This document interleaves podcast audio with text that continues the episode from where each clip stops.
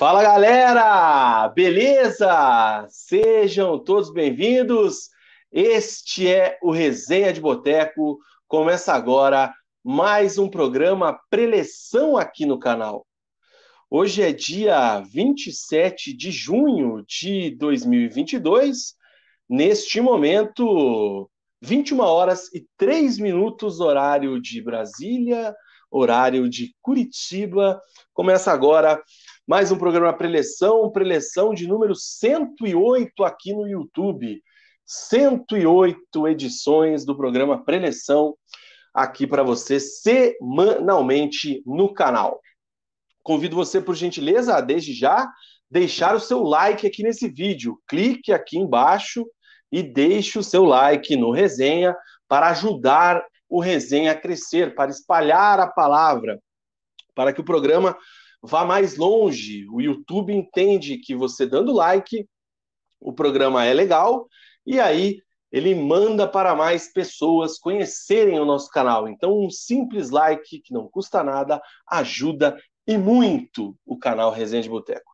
Convido você também a inscrever-se aqui no canal, clica no botão de se inscrever aqui embaixo, ative as notificações para não perder nada do que a gente posta aqui nas redes sociais e se você quiser também ajudar bastante o Resenha de Boteco, torne-se membro, link na bio e também tem um botão aqui embaixo para você tornar-se membro do canal. Planos a partir de R$ 4,99 com direito aí a vários benefícios, brindes e ações legais que a gente desenvolve. Comigo sempre ele, Murilo Stringari, o Mugi. E aí, cara, tudo bem com você? Fala Vina, fala galera, sejam bem-vindos a mais um Resenha de Boteco, mais um Preleção, Preleção 108, cheio de assuntos hoje, né, Vina? Mais uma derrota do Curitiba, o Paraná em má fase na Série D, sorte que tem uma gordurinha, né, vem queimando essa gordurinha. O Atlético embalado no Campeonato Brasileiro, mesmo com os reservas, chegada de ídolo aí, né? O retorno de um ídolo para a torcida atleticana, Petralha cuspindo marimbondos na, na sua coletiva, falando mal de todo mundo. Então, vamos debater aí sobre os assuntos, os principais assuntos do nosso futebol paranaense. É isso aí, cara. E antes de mais nada, quero pedir aí sinceras desculpas aos resenhetes nesta noite, porque como vocês podem perceber, estou com uma voz um tanto quanto diferente, né?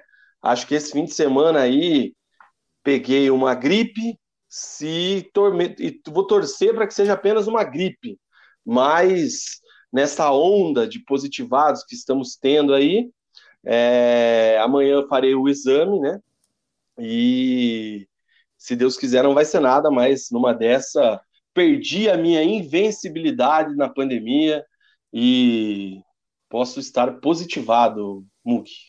É, eu já perdi a minha invencibilidade, então, então já nem tenho tanto medo, né, cara, de, de pegar de novo, mas é sempre bom a gente a gente tá se cuidando. Vina, enquanto você faz a abertura aí, cara, você não tá sentindo aqui a, a, a, minha luz tá meio escura, né, cara?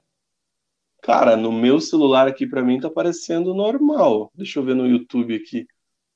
É, talvez aqui na, na tua direita aqui esteja um pouco mais escuro do que o é. normal, mas. Cara, mas dá... pelo, pelo que eu vejo no computador aqui, tá ok. A galera manda aí no chat aí se tá tudo certo aí, mas fica à vontade. É porque eu tenho, tenho uma outra lâmpada aqui, me dá 30 segundinhos aqui, eu vou trocar rapidinho. 30 segundinhos para a mulher stringar. Deixa eu tirar ele da transmissão, tirar o quadradinho. Convido você também a fazer esse programa junto com a gente, tá? Aqui ao lado, no meu lado direito, tem o chat online, ao vivaço. Mande as suas mensagens, comente conosco, mande aí o seu comentário, faça o programa conosco, é muito importante a sua participação. Lembrando que todo mundo tem voz aqui nessa grande resenha de boteco, esse programa semanal que a gente faz. Para ajudar também, o meu computador aqui onde eu faço a, a gestão do, do sistema também está bem lentinho, é, não está me ajudando. E aí eu não consigo chegar na página dos comentários para dar os boa noites para a galera e também não consigo colocar o Mug de volta se ele já voltou.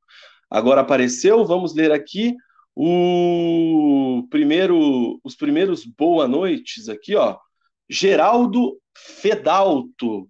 Boa noite, senhores. Parabéns pelo programa. Obrigado, Geraldo. E dali Furacão. Tá feliz o homem. Samuel Massotti. Boa tarde. Fernandinho no Cartola vai fazer um estrago. Galera já ansiosa para colocar o Fernandinho no Cartola. Boa noite também para Lucas Pedro. Boa noite, Tchê. Estamos chegando para querência. Feliz, alegre e sorridente com meu amado Furacão da Baixada. Imagine agora com o Fernandinho. Meu Deus, que seleção, hein? Mas olha só, homem. Eu acho que só o Fernandinho ali que eu falei que não ficou muito, muito gaúcho. O resto achei que ficou bom. Olha o tamanho que, que é a lâmpada. É a lâmpada. Ô, louco, mano. Tenho. Tem uma amarela, essa aqui é a amarela e a outra é a branca. Eu tava com a amarela, fica muito muito escuro, cara. Essa, essa lâmpada aí paga a parcela do meu carro. É Alexandre Rissato com a gente. Boa noite, boa live. Um abraço para ele. É... O, o Alisson Andrade, boa noite, meus nobres. Aqui estamos para mais uma noite de preleção. Muito obrigado pela presença, Alisson. E o Samumo está perguntando ali se você quer uma lanterna. Quero é me afastar da lanterna de uma vez, cara. Deus o livre, meu time tá essa, complicado, viu? Essa ele mandou bem, hein? Ele foi, foi, foi rápido no gatilho ali, né, cara? Foi perspicaz. Foi, teve, teve o timing perfeito, oportunista. Ideraldo Oliveira chegando também para dar uma boa noite. Boa noite para você que está chegando agora também. Você que está chegando agora na nossa live, por gentileza, deixe seu like, comente, faça o programa junto com a gente. Bora lá falar de coisa boa, bora falar de time em grande fase, time que está contratando. Daqui a pouco a gente vai falar também de time que está em crise e time que está na Série D, quase tentando entrar na crise, está fazendo um esforço grande. Boa noite também para Vanessa Mazorana, a cidadã honorária de Morretes. Antonina. Ah, eu sei, cara, tô usando só para ela ficar brava. E é isso aí, cara. Vamos que vamos começar o nosso querido programa de hoje. Deixa eu abrir aqui antes de tudo. Cara, o computador tá lerdaço mesmo. Vamos começar com o tabelão. E aí, eu vou. Nós vamos iniciar com o bloco do Atlético já.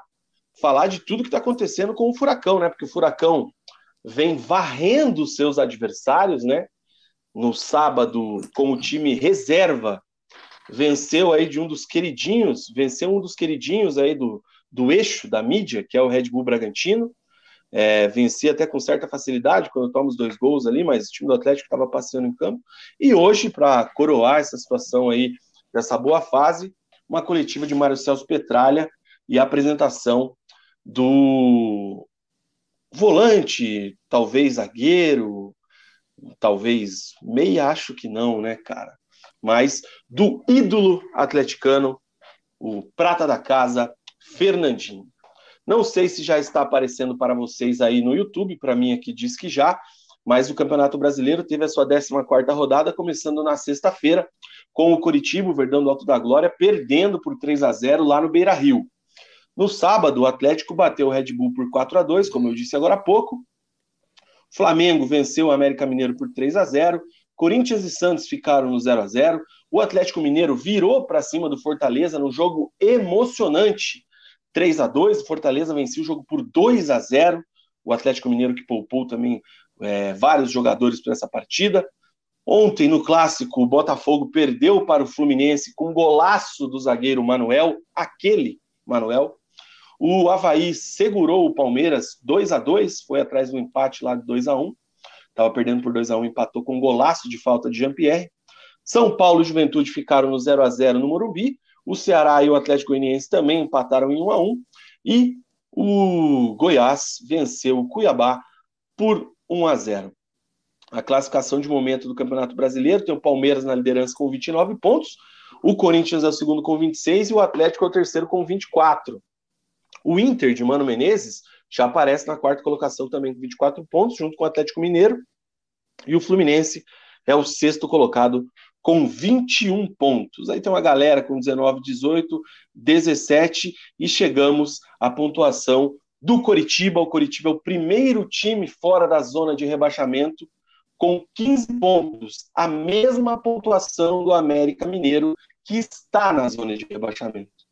Junto com ele está o Cuiabá, o Juventude e o Fortaleza. Esses seriam os quatro times rebaixados se o Campeonato Brasileiro acabasse hoje. Próxima rodada do Brasileirão, os nossos times enfrentam aí lá no sábado, Allianz Parque, o Palmeiras recebe o nosso Furacão Atlético e o Coritiba recebe no domingo no Couto Pereira o Fortaleza, um jogo de 15 pontos, não é nem de 6, nem de 9, nem de 12, mas um jogo de 15. O Fortaleza ainda é o lanterna do Campeonato Brasileiro. Mugi, você quer destacar algum jogo dentro desses aqui dessa rodada, 14 rodada do Campeonato Brasileiro? Não, Vina, o destaque para mim nesse momento é que o, que o campeonato ele vai começando a tomar forma, né? A gente já tem 14 jogos aí. É, se você for analisar a tabela, a gente, a gente tem aquela besteira né, dos, dos 12 clubes grandes do Brasil, né, considerados clubes grandes, três estão na Série B, né, que é Grêmio, Cruzeiro e Vasco. É, e se você for pegar ali até o, até o décimo colocado, todos os nove clubes considerados grandes, é, considerados não, né, que, que a gente conhece como, como, como grandes, estão nas primeiras colocações, com o Atlético em terceiro ali. É, então a gente está vendo aí, a gente via um campeonato muito bagunçado, tudo muito embolado, né, até poucas rodadas atrás, é, e a gente está vendo que o campeonato ele vai vai ganhando ganhando a, a, aquele aspecto de quem vai brigar por título, quem vai brigar para não cair. É, e infelizmente o Coritiba está ali na parte de baixo da tabela, né, numa sequência, numa sequência é, terrível.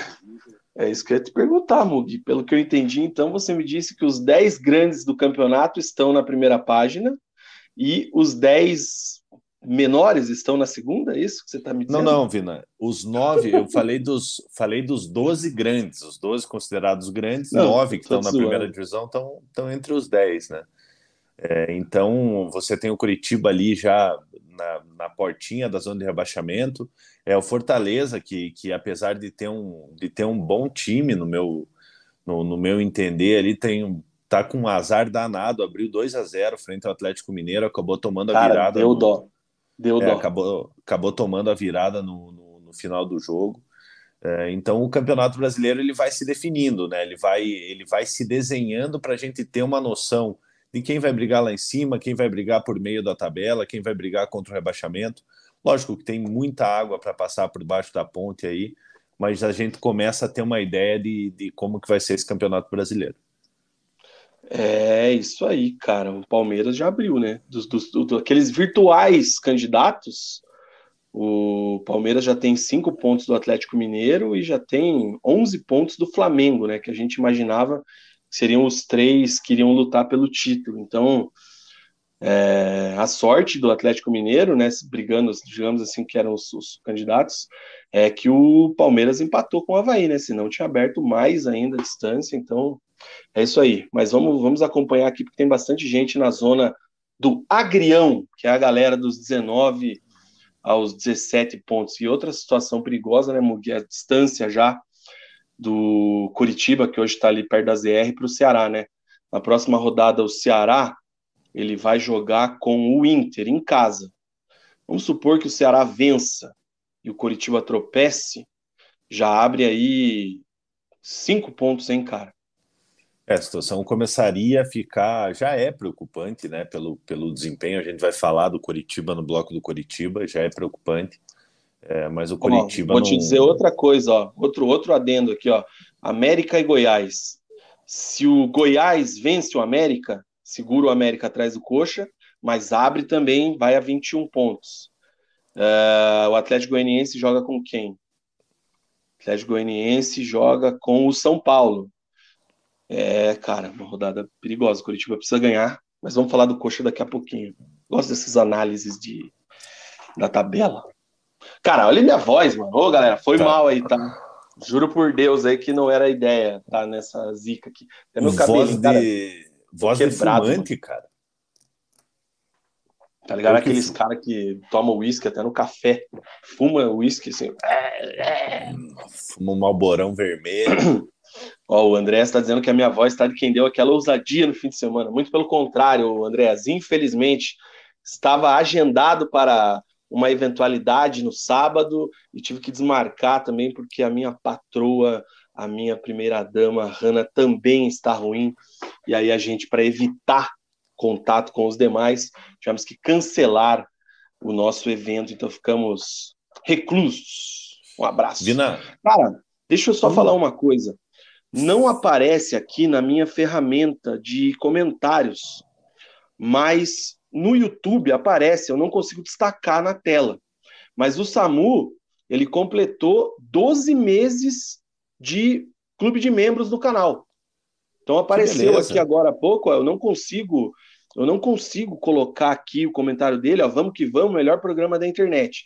Mas você subiu o chat, tá ali, cara. Há um ano o Samu é membro aqui do canal, tá junto com a gente. Muito obrigado pela força, tá, Samu? Tamo junto, hein? Samu que é gente finíssima. Vina, outra coisa que eu, que eu gostaria de falar antes da gente falar sobre sobre os nossos times da, da, da capital aqui do nosso futebol paranaense. Está acompanhando o que está acontecendo com o querido Luva de Pedreiro, cara? Cara, que escândalo isso aí, hein? Que filha que... da. Pois é, cara. Que vontade de arrebentar esse, esse rapaz ali, o, o... não vou nem falar coitado o nome dele, mas o do, tal do empresário. Coitado do moleque, hein, cara? Pô, é brincadeira, viu, cara? Ontem eu vi ali que, que o moleque não conseguia nem entrar no TikTok dele, né? e, o, e o tal do empresário aí, usando da, da inocência do, do menino, fez um, fez um contrato ali que, que, que visivelmente dá para ver que, que iria acabar se aproveitando do, do menino, fez aquela nota falando que, que tinha contrato até 2026. Então a gente espera que tudo se resolva aí para o querido Luva de Pedreiro aí, o maior, acho que hoje é o maior influencer do, do Brasil, né? O cara que mais está estourado aí, passando por uma situação ruim devido a uma pessoa ruim que pegou ele para gerenciar a carreira dele e viu uma maneira de, de se aproveitar. Pedir para o Neymar e para a Anitta aí fazer uma vaquinha aí, os dois rachar a multa, paga a multa, libera ele, depois recupera. Tenho certeza. Exatamente. Mas é isso aí, cara. Vamos que vamos, vamos dar sequência aqui, vamos iniciar de vez o nosso programa depois dessa abertura extremamente eclética. Força luva de pedreiro. Vamos começar o programa de hoje falando do Atlético, né? A gente sempre fala do último que do último time que jogou. Por coincidência, foi o Atlético, o último time paranaense que jogou, né? O jogo do Atlético começou mais tarde que o do Paraná no sábado, o Curitiba jogou na sexta mas também, por coincidência, é o time que mais temos assuntos para falar, porque o Atlético vem numa excelente sequência no Campeonato Brasileiro, tem aí Libertadores pela frente, é, teve Copa do Brasil na semana passada, é, teve apresentação do Fernandinho na tarde de hoje, e teve, junto com a apresentação, obviamente, uma belíssima entrevista, daquelas que a gente adora ver e repercutir, de presidente Mário Celso Petralha. Então, antes, como a gente sempre faz, vamos começar falando do jogo de sábado, onde o Atlético, com o seu time reserva, bateu o Red Bull Bragantino na arena por 4 a 2 Eu quero saber o que é que só você viu desse jogo nesse sábado. É, Vina, como você falou, o Filipão acabou acabou poupando alguns jogadores, né? Terans, Pedro Henrique, o Coelho e o, e o Pablo nem no banco ficaram. O Kelvin acabou ficando no, ficando no banco, entrou no decorrer da partida. É, e os reservas do Atlético ali conseguiram dar conta do recado diante do, do bom time do, do Bragantino, né?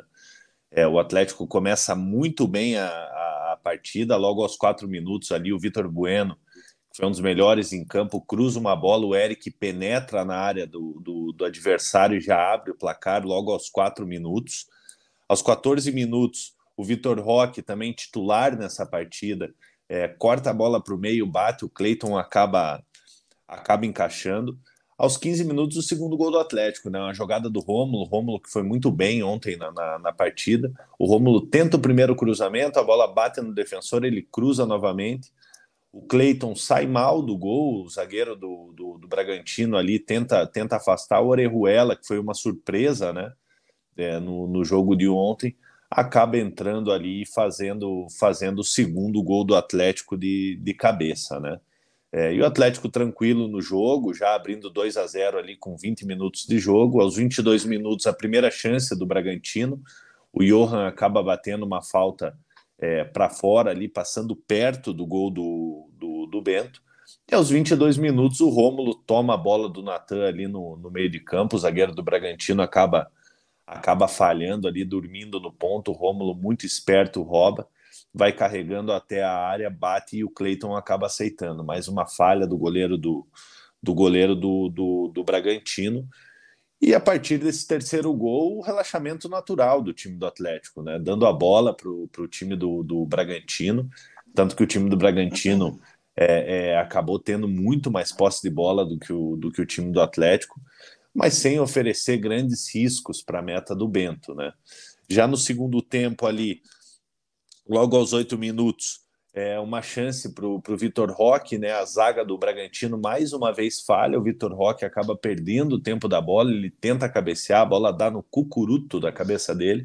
O Cleiton acaba acaba fazendo fazendo a defesa. Aos nove minutos, uma resposta do Bragantino, uma bela cobrança de falta pela, pela equipe paulista. O Bento faz uma faz uma boa defesa aos 21 minutos, um gol da justiça, né? O Hugo Moura, que vinha muito bem no, no, no setor de meio de campo do, do, time do Atlético ali, acerta uma paulada, um lindo chute de fora da área. É, eu vi gente falando que era, um, que era um lance defensável, até porque a bola veio meio que em cima do, do Cleiton. O Cleiton que teve uma tarde muito infeliz, né? Tava é, mal, né?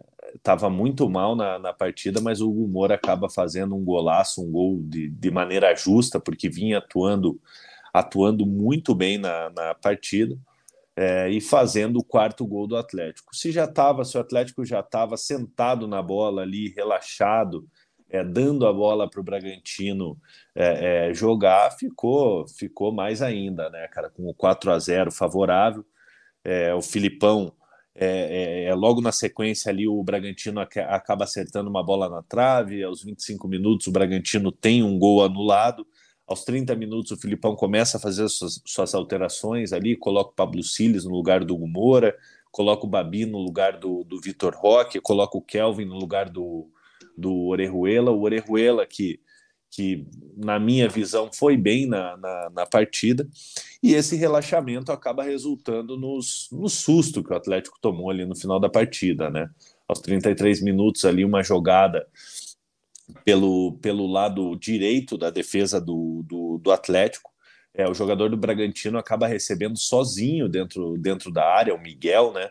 É, três marcadores do Atlético saem no cara da bola, o, o Miguel acaba ficando sozinho dentro da área, ele bate cruzado, o Alejandro acaba desviando e, e fazendo o primeiro gol do, do Bragantino. Aos 35 minutos, um pênalti para o Bragantino, né? Acabou, acabou sendo, sendo marcado. Pablo Siles acabou cometendo o pênalti. E o, e o Lucas Evangelista acaba, acaba, se não me engano, foi o Lucas Evangelista que acaba, acaba convertendo a penalidade, fazendo 4 a 2 para a equipe Ele do mesmo. Atlético. É, é, acaba fazendo o segundo gol do time do, do Bragantino. Aos 40 minutos, um escanteio, uma desatenção da defesa do Atlético. O Natan, que havia falhado no terceiro gol, acaba cabeceando para fora. Mas foi só isso, Vina. Vitória importante do time do Atlético, 11 jogos invictos, terceira vitória consecutiva, consolidado ali no, entre os primeiros do Campeonato Brasileiro, ocupando a terceira colocação. E de mais importante nesse jogo, é a recuperação de alguns jogadores, né? Como o Filipão ele resolveu utilizar jogadores que teoricamente são reservas, teoricamente não são reservas, é, esses jogadores conseguiram dar conta do recado e certamente Filipão ganha opções aí para o restante, para a sequência do Atlético, que é uma sequência muito complicada. A gente vai falar: tem Libertadores, tem Copa do Brasil, tem sequência de Campeonato Brasileiro. É, então o Filipão ganha algumas boas opções aí para quando precisar mesclar esse time do Atlético. Para a gente só matar esse jogo aí, porque tem bastante coisa para falar do, do Atlético. É... Excelente vitória, como você disse, né? O, o Atlético, mesmo com esse time misto, barra reserva, vence aí o, o, o Red Bull, né? Que, que todo mundo sempre espera muita coisa e não é tudo isso também, né? É, quem é que você acha ou talvez no plural, né? Que melhor aproveitou essa oportunidade de sábado, porque eu vi, por exemplo, na coletiva, o Felipão elogiou muito o próprio Orejuela, que muita gente já tinha dado até baixa, né? É, então, lógico, o Felipão, por isso que ele está nessa situação com o Atlético, né? A gestão de elenco que esse cara tem, a gestão de pessoas, o trabalho que ele faz com o grupo, é uma coisa assim que depois merece ser estudada, algum livro, alguma coisa, alguém tem que falar sobre esse esse dom que o Felipão tem. Porque eu ouvindo a coletiva, o Orejuela fez um jogo bom, né? E dá a impressão assim que ele tá voando, que ele pode ser titular quarta-feira contra o Libertar, sendo que o Kelvin tá voando. Então, assim, eu queria que você me falasse, na sua opinião, quem é que aproveitou muito bem essa, essa oportunidade aí de sábado. Final, além do Orejuela, que fez uma partida segura, longe de ter sido brilhante, lógico que tem destaque pelo gol que, que acabou fazendo, é, mas na minha opinião, quem, quem aproveitou muito bem a oportunidade ontem foi o Vitor Bueno. O Vitor Bueno teve participação em alguns gols do Atlético ali. É, é um jogador que, que, que a gente falava que não é aquele jogador que dá um dinamismo para o setor de meio de campo, mas ontem ele acabou dando esse dinamismo para Ontem não, no sábado ele acabou dando esse dinamismo para o time do Atlético, então acho que o Vitor Bueno aí ele se torna uma opção muito interessante para o Felipão, longe de achar que o Vitor Bueno deve ser titular nesse, nesse momento, mas, mas é um jogador aí que, que mostrou que tem capacidade de ajudar bastante. Eu vi uns tweets lá do, do Bragantino, lá de um arroba do Bragantino, lá, o influencer de Bragança, o cara puto da cara, assim, xingando pra caramba, e mete a do nada, o Vitor Bueno virou o De Bruyne. Jogou, jogou muita bola e, e assim, né, cara? É, ontem, é, no sábado, o, o Bragantino, é, com todo respeito ao Bragantino e ao, ao jogador, é, mas o Bragantino, que é um time aí que a gente sabe que tem dinheiro, que, que, que pretende brigar por, por, coisas, por coisas grandes, é, não pode ter um jogador como o Carlos Eduardo no elenco. Né? O Carlos Eduardo entrou no, entrou no intervalo ontem, não conseguiu contribuir quase nada para a equipe de, de, de, Bragança ali, acabou, acabou sendo mais importante é, no jogo de ontem do que em alguns momentos quando ele estava no, estava no Atlético. Foi mais importante para o Atlético ontem do que em alguns momentos vestindo a camisa do Atlético.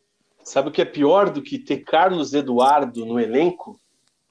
É ter Maurício Barbieri com aquele cabelinho na beira do gramado. Tá parecendo o Beisola, né, cara? Porra, pelo amor de Deus, cara, que coisa mais horrível aquele cabelo, ninguém avisa o cara. Tá parecendo, tá parecendo o Beisola, cara, ou tá parecendo o, o Puta, como que é o nome lá? O cara da, da fantástica fábrica de chocolate. Ah, o Willy Wonka. Willy Wonka, tá parecendo Willy Wonka. Ai, ai. Ó, eu, eu, eu, eu ri disso aqui também, ó. O cachorro louco comentou aqui, ó. Otan lixo, viva o BRICS. Foi mal, tava em outra live. e aí ele é comenta é aqui. Louco. E aí ele comenta aqui que o Furacão vai levantar o caneco esse ano. Um grande abraço, Cachorro Louco, que comentou na live da semana passada, depois, né? Não no ao vivo ali. É sempre legal. Você que está assistindo o programa depois, comente aqui que a gente sempre dá uma moral, sempre gera um debate legal, tá? É, vamos lá, cara. O Samu tá dizendo que eu tô com a voz da Leda Nagli. O Wesley Viana chegou agora me apresentando que nem o Little Fernando. Boa noite para o nosso parceiro Saulo Faria. Saulo, Pague o churras, meu amigo. O Sete, Guilherme Sete, ainda falando aqui, é, sem clubismo, ele acha que os dois estão fora de posição, a hora que a gente está falando do tabelão, né? O Atlético ele acha que termina em quinto e o Coritiba em décimo segundo. Itsu, pauta da noite. Fernandinho voltou, entreguem as taças. Nova linha Inter 3 deixa o clima ruim no Alto da Glória. Petralha veta viagens. Tudo isso e mais daqui a pouco no Resenha de Boteco, grande Tsu, fez as Mais manchetinhas aí. É, o Jackson aqui, saudações rubro-negras. Cleverson atleticano, galera, salve! O Petralha hoje começou a escola esculachar os clubes do eixo e a galera pegou o ranço. Gostamos. O Jackson lembra que tem Libertadores amanhã. O Lucas falando aqui do Vitor Bueno, tinha que cruzar no lance, acho que você comentou ali, Mug. É, o Itsu diz que o Vitor e o Rômulo aproveitando a titularidade. Alisson Andrade também concorda que o Vitor Bueno tá, é, foi muito bem no jogo, deve ter mais chances no, no Brasileirão. O Wesley diz que assume, faz um meia-culpa aqui, ó. Como é bom estar errado sobre a vinda de Big Phil. Queimou a minha língua na brasa dos dois lados. Já tenho medo do dia que ele tiver que contratar um técnico para o lugar dele. Rosimar, Rosimari, ou Rosemary. Boa noite, cheguei só agora, depois assisto ao começo. Obrigado pela presença, Rose. O Samu lembra que o Red Bull é freguês demais tanto dinheiro para ter o Cleiton como goleiro. Vina... Eu acho que o Cleiton é ruim, mas ele falhou bastante. Cara, eu acho um goleiro. É, é, não acho ele um goleiro ruim, mas eu acho ele um goleiro para lá de comum. Um goleiro mais normalzinho, cara. Normalzinho. Não, não, não é goleiro nem para ser reserva de time grande, cara. Aquele goleiro da, da Ponte lá que era convocado para seleção tá no Corinthians, Ivan. né? Ivan, né? Reserva, do, reserva do Cássio. Esse é bom. Futuro, esse é bom. futuro titular aí, né, do, do Corinthians, quando o Cássio largar. Esse é o, bom. O Alisson faz uma pergunta aqui: o que é que a gente está achando do Babi nesse retorno? Por algum motivo, estou vendo mais falta de vontade do que de ritmo. É uma lentidão absurda para fazer tudo. Cara, eu vou responder aqui um pouco pela minha experiência é, de uma lesão que eu tive igual a dele há muito tempo atrás e de uma que eu estou me recuperando agora, tá? Inclusive, fiz cinco meses de, de cirurgia semana passada, de ligamento cruzado anterior. É, é difícil, é difícil mesmo. É, lógico, tem casos e casos, né? A gente vai falar aqui e estamos comemorando 20 anos do Penta. A gente tem um caso do extra série do Ronaldo Fenômeno, que ficou sem jogar quase dois anos e fez o que fez na Copa. Mas a gente tem que lembrar, inclusive a gente criticou aqui, hein? Se voltar lá atrás, a gente falou disso. Que o ritmo de jogo do Babi era, era, era meio que em slow motion, assim, lembrava meio que o Lima. O Lima. É, é. Mais lento, é um cara mais de, de, presença diária, e aí ele demorou alguns jogos, a gente até começou a, a ironizar na época, assim, o, o, o esforço financeiro que foi feito para a contratação dele, na época foi a mais cara da história até aquele momento, e aí ele começou a embalar, começou a ganhar confiança e fazer os gols até que se machucou. É, eu acho que o Babi está passando por essa situação nesse momento com o agravante da lesão. E digo mais, ele está entrando no Atlético que está numa outra voltagem, um outro ritmo. Então eu acho que o Felipão está indo com bastante cautela nesse sentido. É, não vejo falta de vontade, vejo realmente a dificuldade, até porque uma lesão dessa normalmente é de seis a sete meses. O Babi demorou mais, né? Se não me engano, foram oito ou nove meses para o Babi voltar a jogar. Então, eu teria um pouco mais de paciência ainda. É, eu acho que tem que ter paciência mesmo, Vina. Como você falou, ele é um jogador, assim, desde que ele chegou, a gente falava, né? Ele lembrava é, fisicamente e dentro de campo o Lima, né? Que, que surgiu no Coritiba, depois foi para o Atlético, vice-campeão da Libertadores pelo, pelo, pelo Atlético. É, e ficou muito tempo parado, né, cara? Uma lesão, uma lesão muito séria no, no, no joelho. É, então o jogador ele demora um tempo a, a se adaptar. É, mas eu acho que o torcedor do Atlético não tem que esperar a velocidade do Babi. O Babi é aquele famoso falso lento, né? É um cara que parece que ele é lento, mas como ele tem a passada muito larga, é, acaba acaba ganhando ganhando alguns lances. Eu acho que o, o torcedor tem que ter paciência. É um jogador que que retornou faz pouco tempo, tem esse retorno gradativo, né? É, mas hoje eu vejo que o Rômulo está na frente dele ali na, na, na, hierarquia. O Rômulo vem aproveitando as, as, as oportunidades quando, quando tem, né? Jogou muito bem no sábado contra, contra o Bragantino. É, e acho que o, que o Babi retomando aí o, o ritmo que ele tinha é, é, da, da época que ele chegou, porque antes dele se machucar, ele vinha jogando muito bem, né?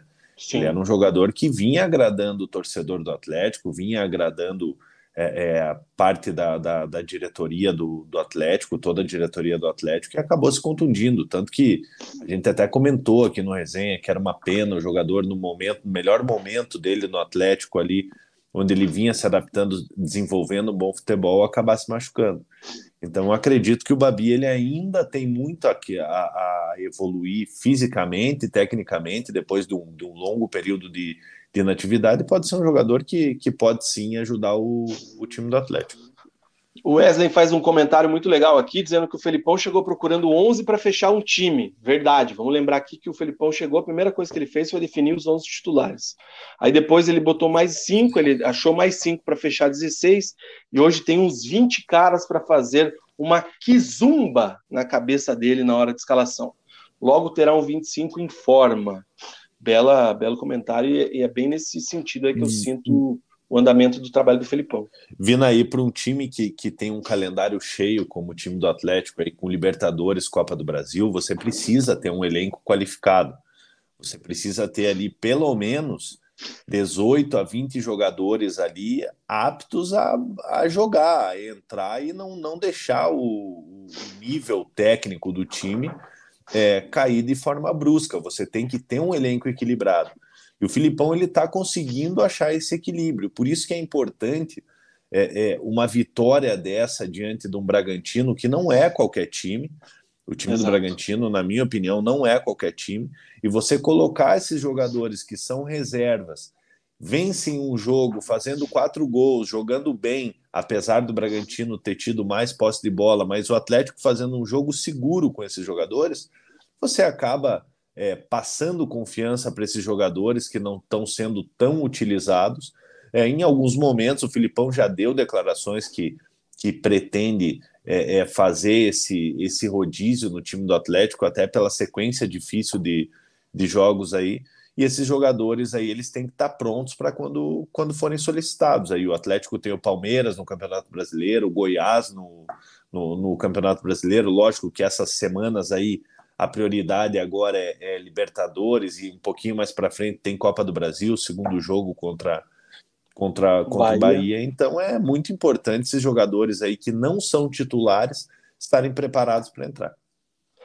O Mugi, nós temos 108 pessoas online agora. Quero agradecer Pô. demais a audiência e temos 63 likes pelas minhas contas. Então vamos lá, né, Vina? Se você não deixou seu like ainda, deixe seu like, gente. Vamos tentar bater os 100 likes ao vivo aqui. A gente fica muito feliz quando, quando isso acontece. Você deixando seu like, você ajuda o, o, o vídeo do resenha a chegar em mais pessoas. Se você ainda não é inscrito do canal, se inscreva. É, é, então deixa seu like aí que vocês ajudam muito a gente e o futebol paranaense, né? Porque Toda segunda-feira, às 9 horas da noite, a gente está aqui falando dos times do nosso futebol paranaense. É isso aí, cara. Eu estou tentando aqui voltar para a tela onde tem os comentários, é, para que eu consiga colocar outras opiniões aqui. O Jackson, por exemplo, ele está colocando aqui que tem a questão do Babi de retomar a confiança também em função da lesão. Além da situação do ritmo, tem a confiança, e isso também pega bastante, cara. É, meu parceiro Emanuel Ribeiro tá lá, não quer saber de nada, é líder da Série B, Mineirão amanhã e Mineirão na sexta-feira, 60 mil nos dois jogos, terceira maior média de público do Brasil, atrás somente do Flamengo e do Corinthians. Esse é o Cruzeiro Cabuloso. Um abraço pro meu amigo Emanuel. É, ó, agora voltou aqui, ó. A Rosimari né, que me corrigiu ali, me, me, ensinou como é que eu vou pronunciar o nome dela. Ela disse que na ESPN nem falaram do futebol do Atlético, apenas meteram o pau no Petralha.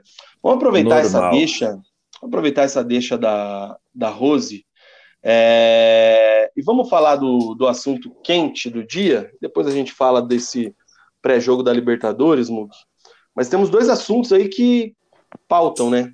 O bloco atleticano. Primeiro, a chegada de Fernandinho, volante Fernandinho, que, vamos ser sinceros, né? Todo mundo já sabia que ele iria voltar para o Atlético, só faltava a data. Isso eu acho que estava até mais, mais nítido aí, muito mais pelas entrevistas dele, pelo posicionamento dele, pelo carinho que ele sempre demonstrou pelo Atlético. É, desde o ano passado, quando ele renovou o contrato pros, no, pelo City por mais essa temporada que passou. É, e agora, com a forma como ele fez o anúncio lá naquela coletiva antes de um jogo da Champions, a forma como ele foi é, tratando a situação, teve aquele evento que ele veio para Cambé, para fazer um tour ali pela, pelo projeto do PSTC e tudo mais. É, o, o, Fernandinho hoje tem essa vinda oficializada, apresentação, diz que está realizando um sonho, diz que queria muito voltar para o Atlético ainda em grande nível, em devolver, é, em retribuir ao Atlético isso em, em, em, futebol. E uma coisa que me chamou bastante atenção na coletiva dele é que ele vai realizar aí um, não é bem um sonho que ele usou nesse termo, mas foi na mesma frase, que é encerrar a carreira dele jogando em apenas três times, né? O Atlético, o Shakhtar e o City, e agora o Atlético novamente.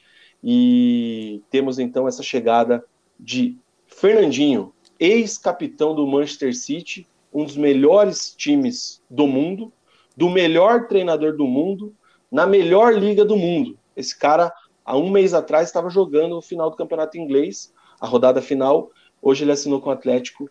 Fernandinho no Furaca, Mugi. Pena, é para se valorizar, né, cara? É, é, um reforço do tamanho do Fernandinho. Fernandinho, na minha opinião, é o maior brasileiro da história da, da Premier League.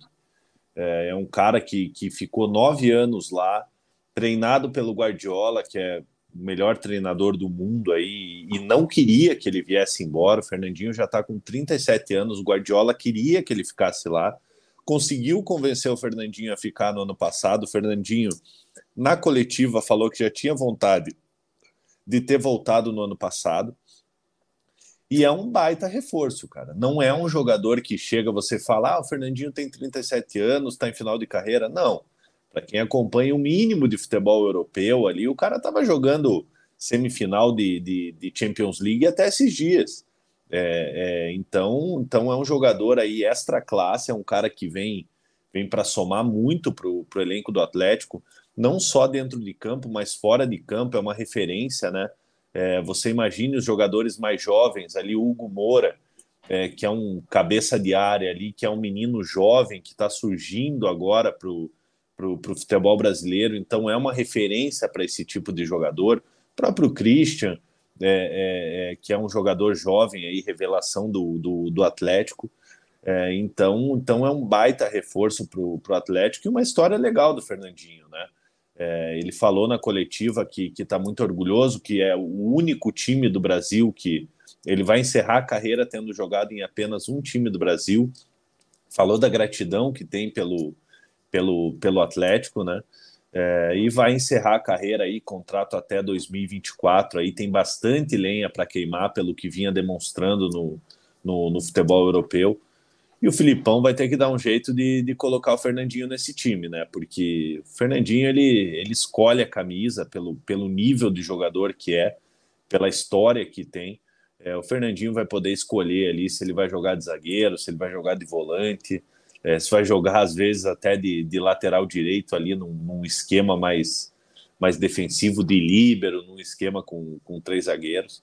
Mas é um baita reforço para o time do Atlético. Cara, eu e vou dizer mais para você, hein? É, lógico, é difícil aqui o torcedor separar essa parte do clubismo, né? Eu imagino que o torcedor do Curitiba fique, fique chateado pelo momento que o clube está vivendo e pela situação. Curitiba com o transfer ban em jogo e o Atlético trazendo um jogador do calibre do Fernandinho. Mas pensando graça, no né, nosso. É, tem, tem mais essa, hein? Agora, é, é muito legal para o nosso futebol, para a força do nosso futebol, para a projeção do nosso futebol, é, um jogador do tamanho do Fernandinho fazer o que fez e acertar com o Atlético. É, é, claro, aí a gente pode, cada um vai ter uma preferência pessoal, uma proporção ou não de negócio, mas é mais ou menos o que aconteceu quando o Alex escolheu encerrar a carreira no Curitiba. É, ele acerta em 2012 para a temporada de 2013. É, independente do que aconteceu ou não na passagem do Alex, teve começa muito bem, depois o time quase cai, atraso salarial, faixa e tudo mais. Inclusive, quem quiser saber detalhes de tudo isso, tem uma entrevista com o Alex aqui no canal, procurem aí que, que a gente tem uma playlist de entrevistas, o Alex falou bastante desse, dessa temporada, mas também era um jogador, né, cara, com um grande cartaz na Europa, lógico, num mercado um pouco mais periférico, né, mais não, o mercado periférico, que é o mercado turco. É, o Fernandinho vem da principal liga do mundo e do maior time do mundo. Mas eu digo para a simbologia do clube. Né? O Alex voltando para o Curitiba naquele momento e o Fernandinho voltando nesse momento para o Atlético, ainda para atuar em grande nível. É... E, cara, o Felipão tem um problema excelente para resolver, que é encaixar o Fernandinho nesse time. A quantidade de opções que ele ganha para formatação do time é impressionante, você bem disse. Pode jogar de primeiro, pode jogar de segundo volante, pode jogar como um líbero, estava atuando numa linha de quatro como zagueiro também em alguns momentos. Você colocou ele até como um lateral direito, eu já acho um pouco mais arriscado, mas dependendo ali da, da, da situação, pode colocar. É... Mas é muito, muito legal. Eu fico muito feliz, assim, como paranaense, de ver um cara como o Fernandinho acertando com os nossos times em alto nível. É, você citou o Alex, Vina, e, e, e, falando assim, Alex, Fernandinho, jogadores que, que acabam optando por, por vir para o nosso, pro, pro nosso futebol paranaense, são caras vencedores na carreira, né? É, é, o Alex como meia, mais de 400 gols na, na, na carreira, o Fernandinho, nove anos de, de, de, Manchester City, jogando em alto nível durante todo esse período na, na Inglaterra. É, então não é que esses jogadores, assim como foi o Alex, assim como foi o, o assim como vai ser o Fernandinho, é, os caras eles não estão vindo aqui para encerrar a carreira, eles vêm para para ajudar. Para ajudar. O Alex ajudou muito o Coritiba, tanto em 2013 quanto em 2014. Quem, quem lembra bem aí, o Alex, porra, o Alex era o diferencial do time. Lógico, são posições diferentes, né? O Fernandinho, o, o torcedor do Atlético que não acompanhou o futebol europeu, é, lembra daquele Fernandinho, camisa 10, aquele meia criador lá, é outro jogador hoje em dia, né? Ele virou uma. Ele virou um jogador mais defensivo, lógico, acompanhou a seleção brasileira e tal. Fernandinho, que, na minha opinião, muito injustamente crucificado na seleção brasileira, né? É, quando perde, perde todos ali. Teve o 7 a 1 em 2014 é, acabou acabou fazendo, fazendo um gol contra na, na Copa de 2028. É, mas é um jogador acima da média, cara. É jogador de, de, de Copa do Mundo, é jogador de, de seleção brasileira, tem uma experiência é, é, enorme e não tá vindo aqui para só ah, bonitinho encerrar a carreira. Não, tem bastante bastante suco para sair dessa laranja aí. É um cara que vai ajudar bastante o time do Atlético. Vamos aos comentários aqui. Nossa, velho, peraí. Esqueci de dar um golinho quando você falava. Vina, enquanto você dá um golinho na água, ainda faltam 11 likes para bater 100. A gente está com 130 pessoas nos assistindo simultaneamente. Oh. Um número muito bom, inclusive. É, então, se você. Deixa o like. Se você não deixou seu like, por favor, deixe seu like. Vamos bater os 100 likes aí o quanto antes. Você deixando seu like, você ajuda muito a gente. É isso aí, cara. O, o, o Itsu tá dizendo que o Fernandinho esteve naquele elenco mágico de 2004. Era lindo de ver jogar e voltará para trazer as taças. É isso aí. O eu tenho uma história, eu tenho uma história legal, cara, do, do, do Fernandinho. É, isso em 2003, se não me engano, 2004. É, o Vina, Vina lembra bem da época da Bavarium. Sim, é, opa. Bavarium você pagava 15 reais, era, era chopp à vontade a noite inteira. E teve uma vez que eu fui lá, isso aí em 2004, se não me engano. Tava o Fernandinho e o Jadson na, no, no camarote lá. Eu tava inseparáveis naquele lá, tempo. Os, é, os dois eram inseparáveis. O Jadson numa água danada e o Fernandinho sãozinho, cara. Sãozinho. O Fernandinho acho que nem acho que nem, nem, nem bebia na época, cara. E eram dois jovens valores, né? Os dois acabaram acabaram indo para o Shakhtar, o Jadson acabou retornando retornando antes. Os dois são lá de são lá de Londrina. É, e o Jadson com certeza vai torcer muito pelo, pelo sucesso do amigo aí no time do Atlético. Pô, mas você lembrou bem, né, cara? O Jadson ele chegou a voltar para o Atlético na temporada passada, passada, né? Ou retrasada? É. Aquele Foi. velho lapso da pandemia. Ele chega a voltar em 2020, aí ele ganha espaço, joga um pouco em 21 e depois ele sai para esse ano, né? É, eu é, acredito que sim. É isso aí, senão, se a minha memória não está me enganando. E que pena, né, cara? Porque, lógico, né? É, o Jadson diminuiu seu nível muito mais rápido do que o Fernandinho, e aí não vou entrar no mérito aqui dos motivos, Mas imagine, seria muito legal se o Jadson tivesse mantido um nível aceitável de futebol para estar tá no Atlético e poder dividir esse momento com o Fernandinho, né? Porque é, é uma coisa que a gente é, tem que lembrar, né? O Jadson é até um ano mais novo que o Fernandinho, se eu não me engano, né? O, é, o... Fernandinho é 8,4 e o Jadson é 8,5? O Fernandinho é 8,5 também, cara. 8,5? Dá uma olhada é, aí depois, uma olhada o negócio tá, tá bem lento aqui. É, o Alisson, avaliando a situação atual do elenco, como acho que será a formação de meio campo com o Fernandinho no time? Cara, eu acho que o Hugo Moura hoje é difícil de tirar ele do time, né? Hoje ele é o primeiro volante ali, e eu acho que essa posição de segundo volante é a que está mais em aberto. Vina, então eu o, acho que. O Jadson é 8,3 e o Fernandinho é 8,5.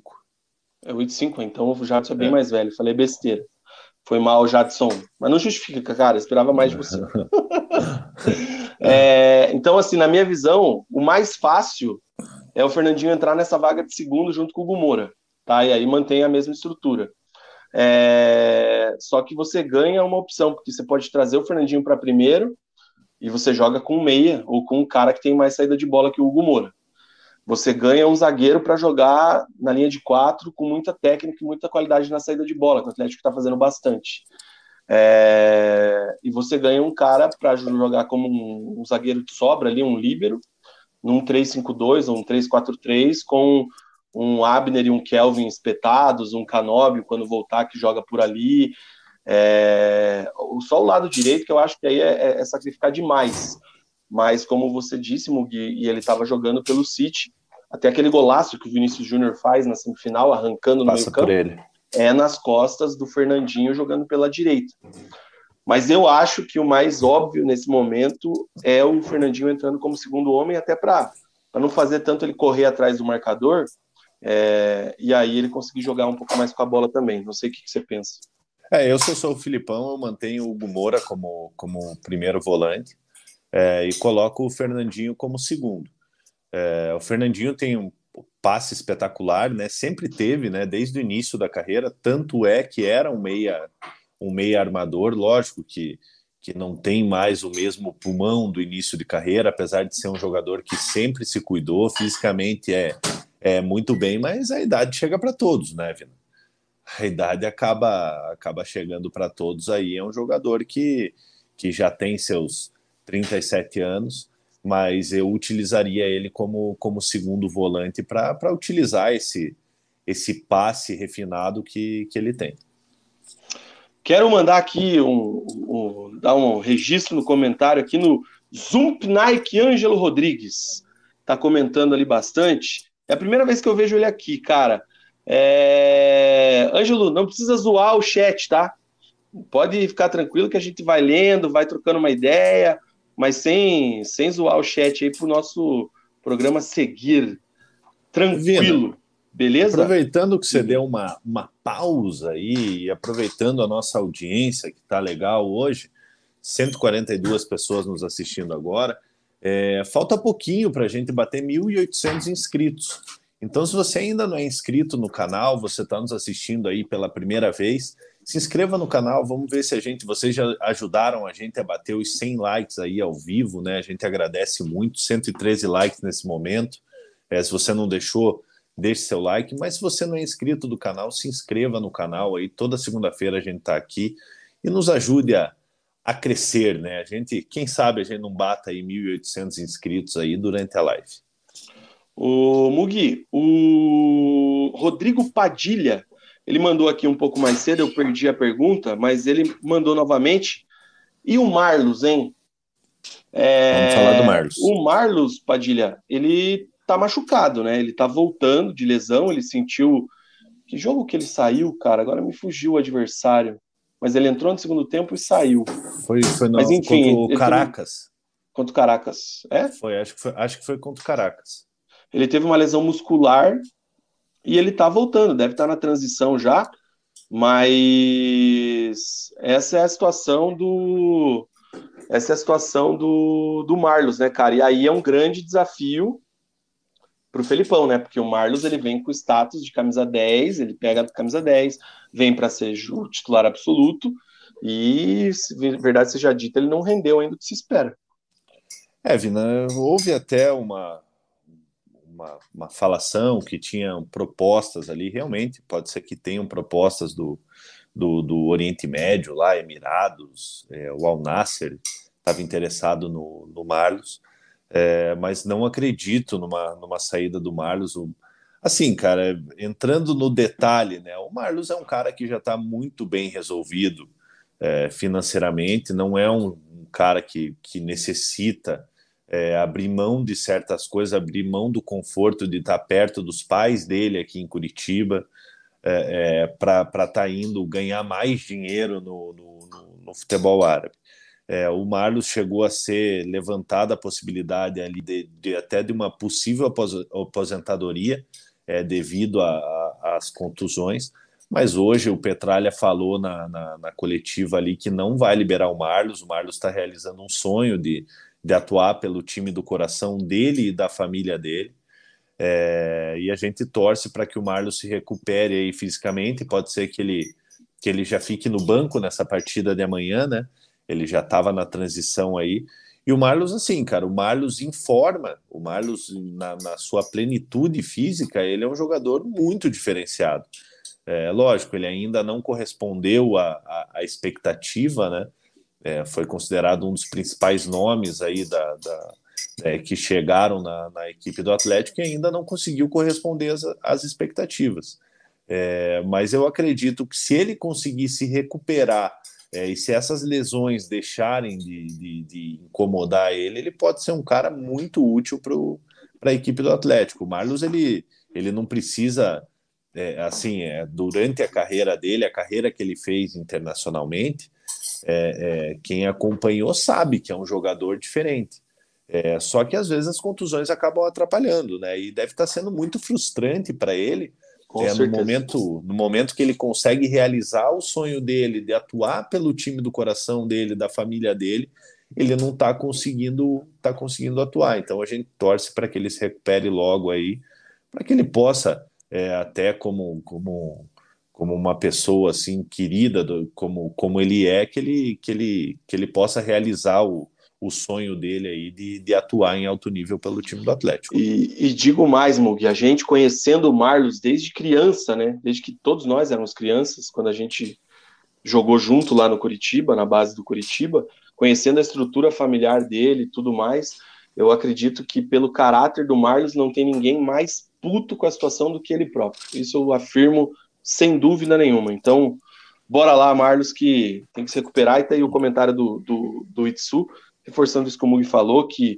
o Mário disse hoje que a lesão dele, ele segue em recuperação, teve essa situação e talvez parar pelas lesões, mas ele vai continuar e talvez até esteja relacionado para essa partida da Libertadores. O Américo Pimentel, se eu entendi bem, ele tá nessa cidade aqui, ó, Louelmar. Não sei se é uma cidade, uhum. é um estado lá nos Estados Unidos. Let's go, Tretes. Então, Américo Pimentel Júnior. Acho que a cidade é Vamos é Lowell aqui, cara. e o estado é o Maranhão. Lowell. Mas estamos junto aí, Américo ah, Pimentel. É, é, em Massachusetts. Massachusetts. Massachusetts Porra. é um nome legal, cara. Porra, mas que, e, o... que, e falar pra você, hein, cara, mora bem, cara. Cidade bonita, cara. E o RS10K tá sempre com a gente. É, que mais, cara? O Samu tá dizendo que é a opção de fazer um 4-4-2 com o Hugo, Christian Fernandinho Terans. É, o GSC, Hugo Fernandinho Terans. É, que mais que temos aqui, cara? O Daniel aqui grande Bavarian, saudades. Bavarian era legal, hein, cara? Bom, Pô, Vina, deixa, deixa eu contar uma história rapidinho da Bavarian, cara. Vai, só só uma resenha rápida. Entrevista do teve, Cara, teve uma vez que deu uma confusão do caramba lá. É, eu não estava hum. nem envolvido na, na, na, briga, daí tava eu, eu e um amigo meu, o Figo, que infelizmente acabou, acabou falecendo num acidente de carro. Cara, a gente não tinha nada a ver com o negócio. Os seguranças pegaram a gente, falaram que a gente tava com tava com soco inglês e não tava, a gente não tava nem no meio da briga. Levaram hum. a gente para essa linha de segurança. Os caras que estavam brigando acharam que a gente tava na treta. Ficaram na hum. porta dessa linha de segurança esperando a gente sair, cara. Você imagine o cagaço, cara. sem e ter feito embora. nada. Ah, para ir embora, daí sabe o Fernando e o Eduardo, né? Que são irmãos. Sim, sim. Um parou o carro de um lado, o outro parou o carro do outro. Aí o Gutinho e o Luquinhas pegaram e provocaram os caras, os caras correram atrás deles, que eles corriam pra caramba, e eu e o Figo saímos correndo, correndo e entramos no, no outro carro. Aí fomos é. embora, ninguém apanhou. é, foi o tempo que eu sei, o final dessa história é boa. É, cara, vamos lá. Mário Celso Petralha. Mug. Que entrevista de Mário Celso Petralha. Ele sempre rende, né? Ele simplesmente acabou com todos os times do cenário nacional. Ele veio de, de, de, de sul ao norte, de norte a sul, acabou com, com, o cenário econômico do futebol brasileiro. Sobrou até para a tia Leila, do Palmeiras. Os gaúchos estão quebrados. O Santos segundo o Mário Celso Petralha, coitado do Santos, não tem teto. O, o Corinthians, cara, que entrevista de Mário Celso Petralha, e eu queria ver aí quais pontos que você vai destacar aí é, dessa belíssima entrevista. Teve Daniel Alves, né? Falando, ele falou da situação do Daniel Alves. Enfim, fica à vontade aí para dar alguma pincelada das entrevistas de Mário Celso Petralha. Dá a entrevista. Ah, Vi, nas entrevistas o Petralha sempre rendem, né, cara? Ele não tem medo de falar o que ele, o que ele pensa. É, ele não fica, não é aquele cara que fica cheio de dedos, não é um cara é, que, que é político, que tenta agradar A ou B. É, ele é um cara que ele, que ele sabe que ele é meio que independente. É, e, e o que, que leva ele a, a, a ser dessa maneira? Petralha, quando ele assume o time do Atlético, essas coisas que ele fala, que o Atlético era um time de bairro e tal. É, lógico, eu estava começando a acompanhar o futebol ali em 95, 94. É, a situação do Atlético era terrível, cara. É, e depois do Atletiba de Páscoa, onde o Atlético perde por 5 a 1 tem toda aquela reviravolta, onde o Petralha acaba tomando, tomando a frente do, do time do Atlético, é, o que eu acredito que o torcedor de 95 não imaginava ver o Atlético de 2022 da maneira como está. É, é, com, com, vendas é, é, grandes de jogadores, é, com, com títulos sul-americana, Copa do Brasil, teve um campeonato brasileiro em, em 2001 que, que o próprio Petralha fala que, que foi até antes do planejado, né, aquele título, aquele título brasileiro. É, então o Petralha ele tem seus méritos é, é, do patamar que ele conseguiu fazer o, até, o Atlético atingir. É, então, assim, cara, ele fala o que ele pensa, cara, e, e ele não tem medo de falar, cara. É, você não vê é, presidentes de outros clubes aí falando de todos os times. O Petralha foi o primeiro cara que peitou a televisão. isso aí já vem de tempos que ele peita a, a RPC é, com direitos de transmissão de campeonato paranaense. É, ele não, ele, ele, ele faz o valor do produto dele. É, ele conseguiu atingir um patamar financeiro para a equipe do Atlético através de venda de jogadores. É, é, lógico que investiu muito, né? O investimento que é feito no CT do Caju, é, é na formação de jogadores, tem seu preço, mas conseguiu vendas, vendas enormes, conseguiu títulos então, isso aí dá carta branca para ele sentar ali no microfone ali e falar o que ele, o que ele bem entender. Entre as polêmicas ali, é, tem o negócio da torcida única, né? Que ele falou que o Ministério Público está é, é, tá pensando em fazer fazer um negócio de, de, de, torcida única, que as torcidas não, não, não vão se deslocar para outra cidade, evitando assim é, um, um número de, um maior número de confusões, né? É, acho muito difícil que ocorra e acho triste se acontecer, porque eu acho que, que o futebol, o espetáculo ali entre com, com duas torcidas no estádio, é, deixa o espetáculo mais, mais bonito. É, é e ainda falou né, que se, se isso acontecesse, a torcida é, é, comprar essa ideia, ele vai liberar adereços, bateria, enfim, todas essas coisas para dentro da, da Arena da Baixada. Né? É, assim, se ele tá certo, se ele tá errado, quem sou eu para falar, né, cara? O cara, o cara conseguiu fazer do Atlético enorme, não sou eu que vou falar, ah, não, o Petralha tá errado. É, então ele, ele deve saber o que ele o que ele está falando. Em relação ao que ele falou dos times, Vino, eu acho engraçado, assim, sabe? Porque tem ah, que ter coragem para falar, cara. abre aspas aqui, posso não? É que a minha voz não tá naquela entonação que eu consigo, né? Mas aqui, ó, falar em Santos, abre aspas para Mário Celso Petralha, tá? Falar em Santos, o Atlético passou o Santos de trator. Não passou naquilo que vocês têm consciência que levam décadas, que é a formação de torcida. Mas no resto, o que o Santos significa perto do Atlético Paranaense? O Santos não tem teto. Baixou seu teto porque está quebrado. O Corinthians baixou seu teto porque está com problema. O São Paulo baixou seu teto porque está com problema. Tanto que o Daniel, que ele é íntimo, né? Saiu de lá porque o salário era muito alto. Ainda quem mantém um teto alto é o Palmeiras, pela mecenas que tem. A Leila quer ser campeã do mundo porque é uma piada, um meme. O Palmeiras não é campeão do mundo e ela quer quebrar isso. e Cara, vá para o Rio de Janeiro, Flamengo, Fluminense, Botafogo, Vasco. Vá para Minas e depois esqueça o resto.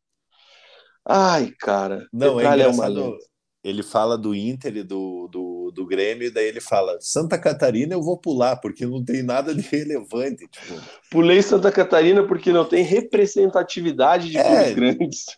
Então, assim, são opiniões dele, assim, é, é, quem, quem somos nós para questionar, né? É a opinião dele.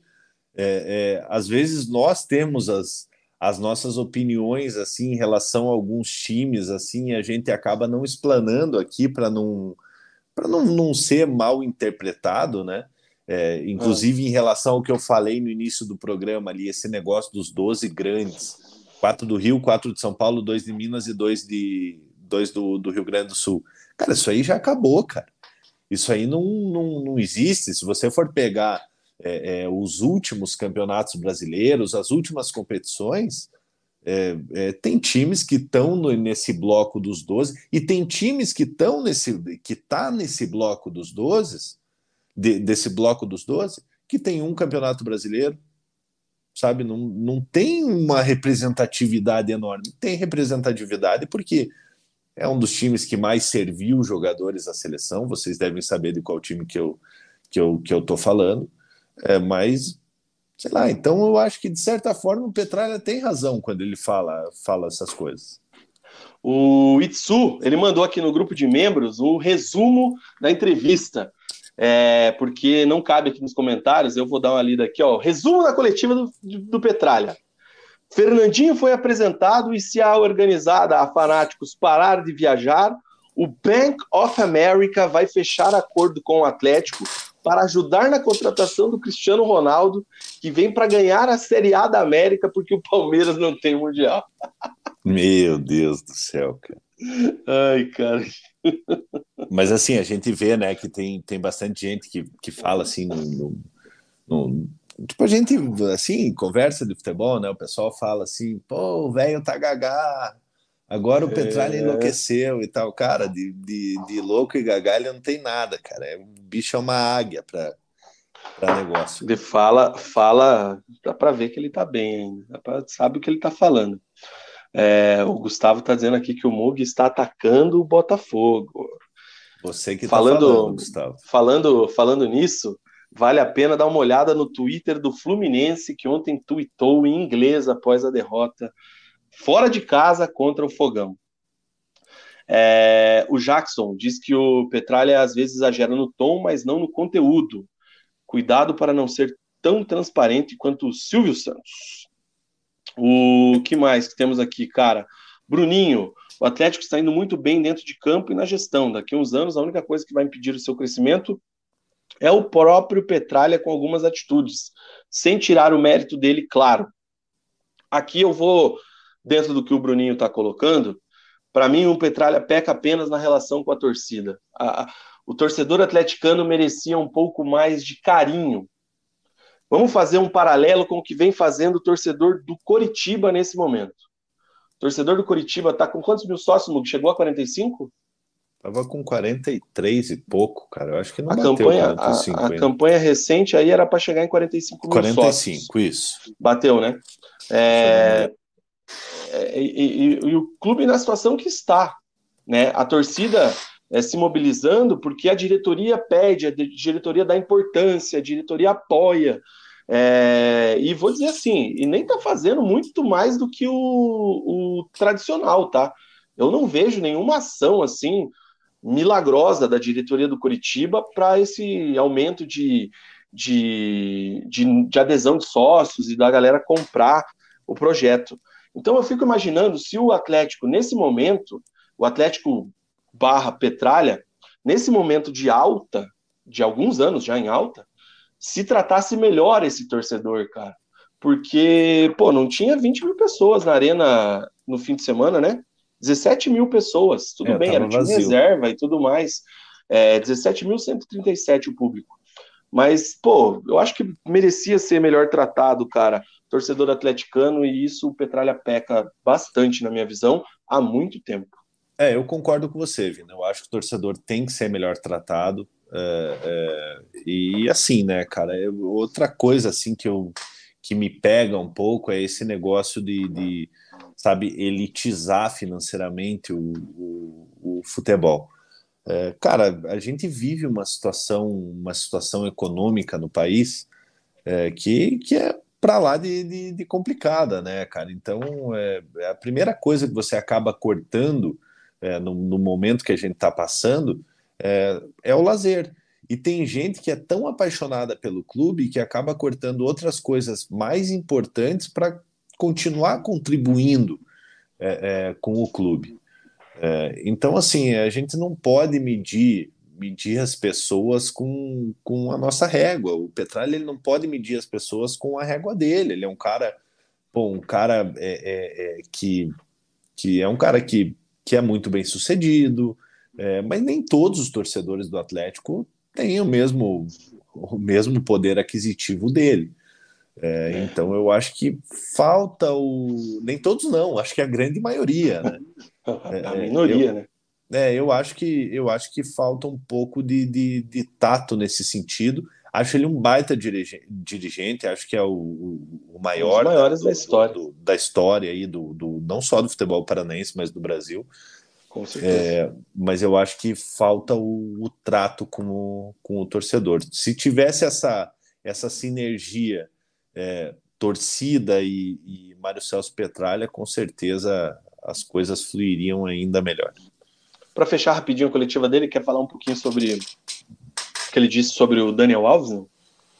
É, ele falou que, que, que ainda segue o interesse, né?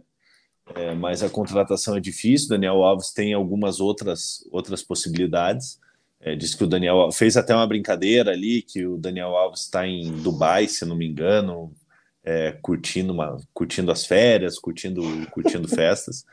É, só que assim, cara, é, falando do jogador Daniel Alves, Vina, é, o Daniel Alves ele tem que correr contra o tempo, cara. Tem Copa do Mundo no final do ano aí, ele precisa estar tá empregado, precisa estar tá em algum time é, é, é, performando, né, jogando em alto nível. Num, não acredito que se ele for para um mercado alternativo aí, para uma Arábia aí, onde só treina de noite, o Tite vai, vai levar ele.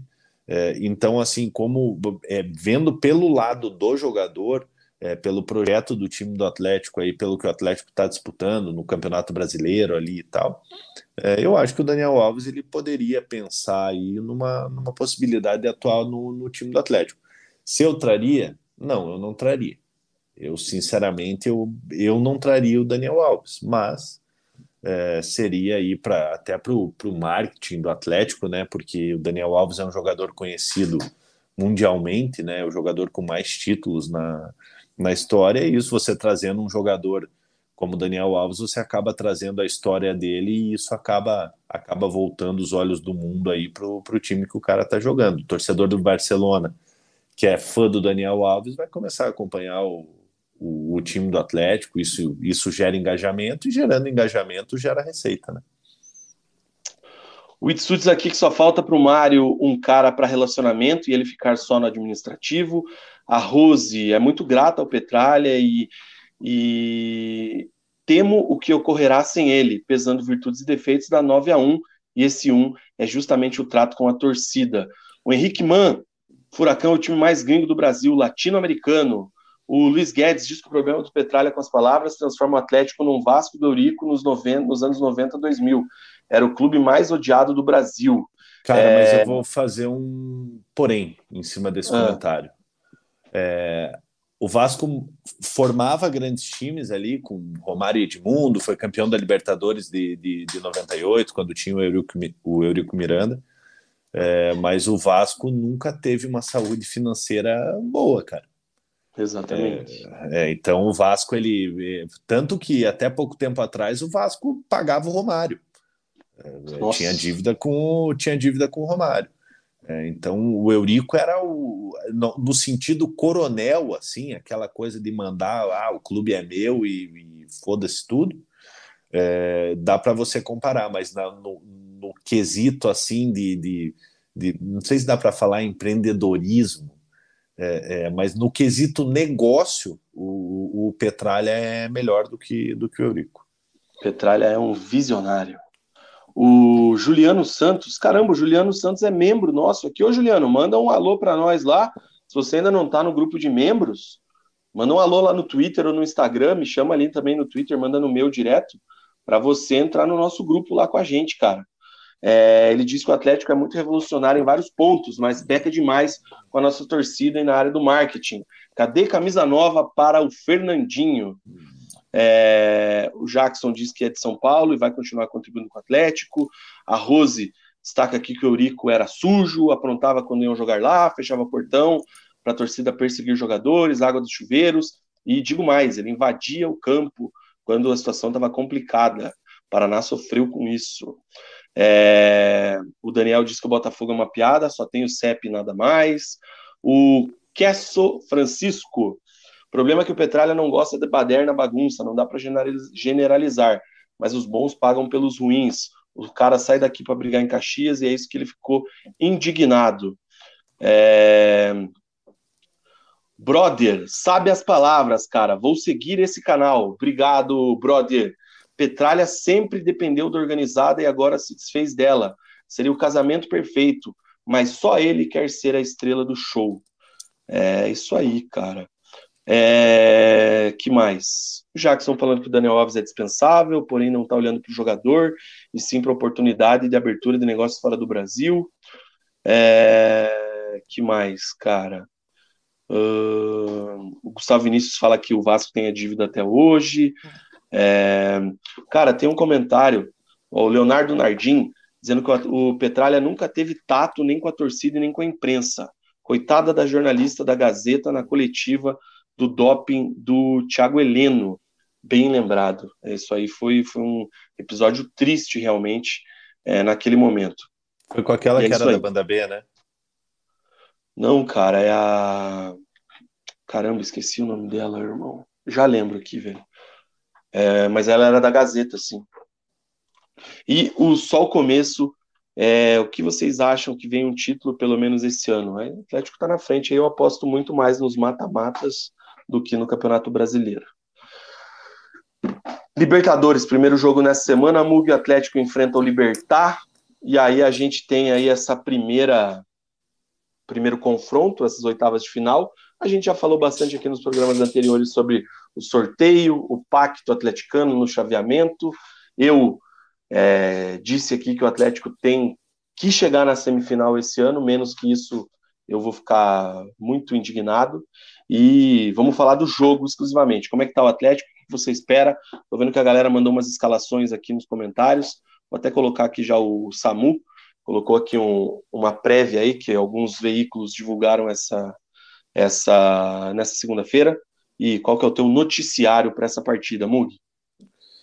O time do, do, do, SAMU aí, eu acredito que tenha apenas uma alteração. O Vitor Roque foi inscrito junto com o Felipe, né? goleiro do, do, do Sub-20, é, mas eu acredito o, o Samu acabou sacando o Pablo, né, cara? É, e para um jogo tão importante aí, um jogador como o Pablo, é, o Pablo vem numa, numa, numa franca evolução aí na, após um período complicado, né? O início dele aí nesse, nesse retorno dele no Atlético foi complicado, mas ele vem sendo um jogador muito importante. Então, eu acredito nessa escalação aí do Samu, mas com o Pablo no lugar do, no lugar do, do Vitor Roque. É, as novidades amanhã é o Canóbio e o Marlos podem aparecer no banco, né? É, e é esse o time do Atlético, né? O time que o torcedor, torcedor já está mais mais habituado, né? O Filipão ele vem vem encontrando esse 11 do Atlético que, que tanto se falava, né? Tá achando uma maneira efetiva do Atlético do Atlético jogar. O Filipão que já venceu esse mesmo Libertar na Arena da Baixada por 2 a 0. É,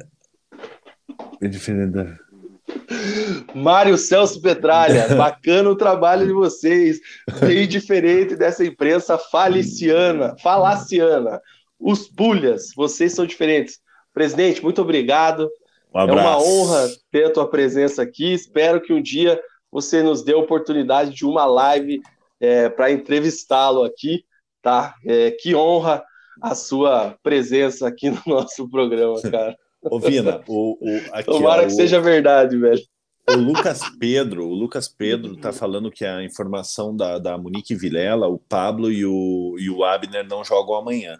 Então, o assim, Abner até. testou. Positivo para Covid. É, mas em relação ao Pablo, é uma surpresa para mim, porque, porque ele deve ter sentido. O Atlético treinou hoje no, no final da tarde e começo da noite.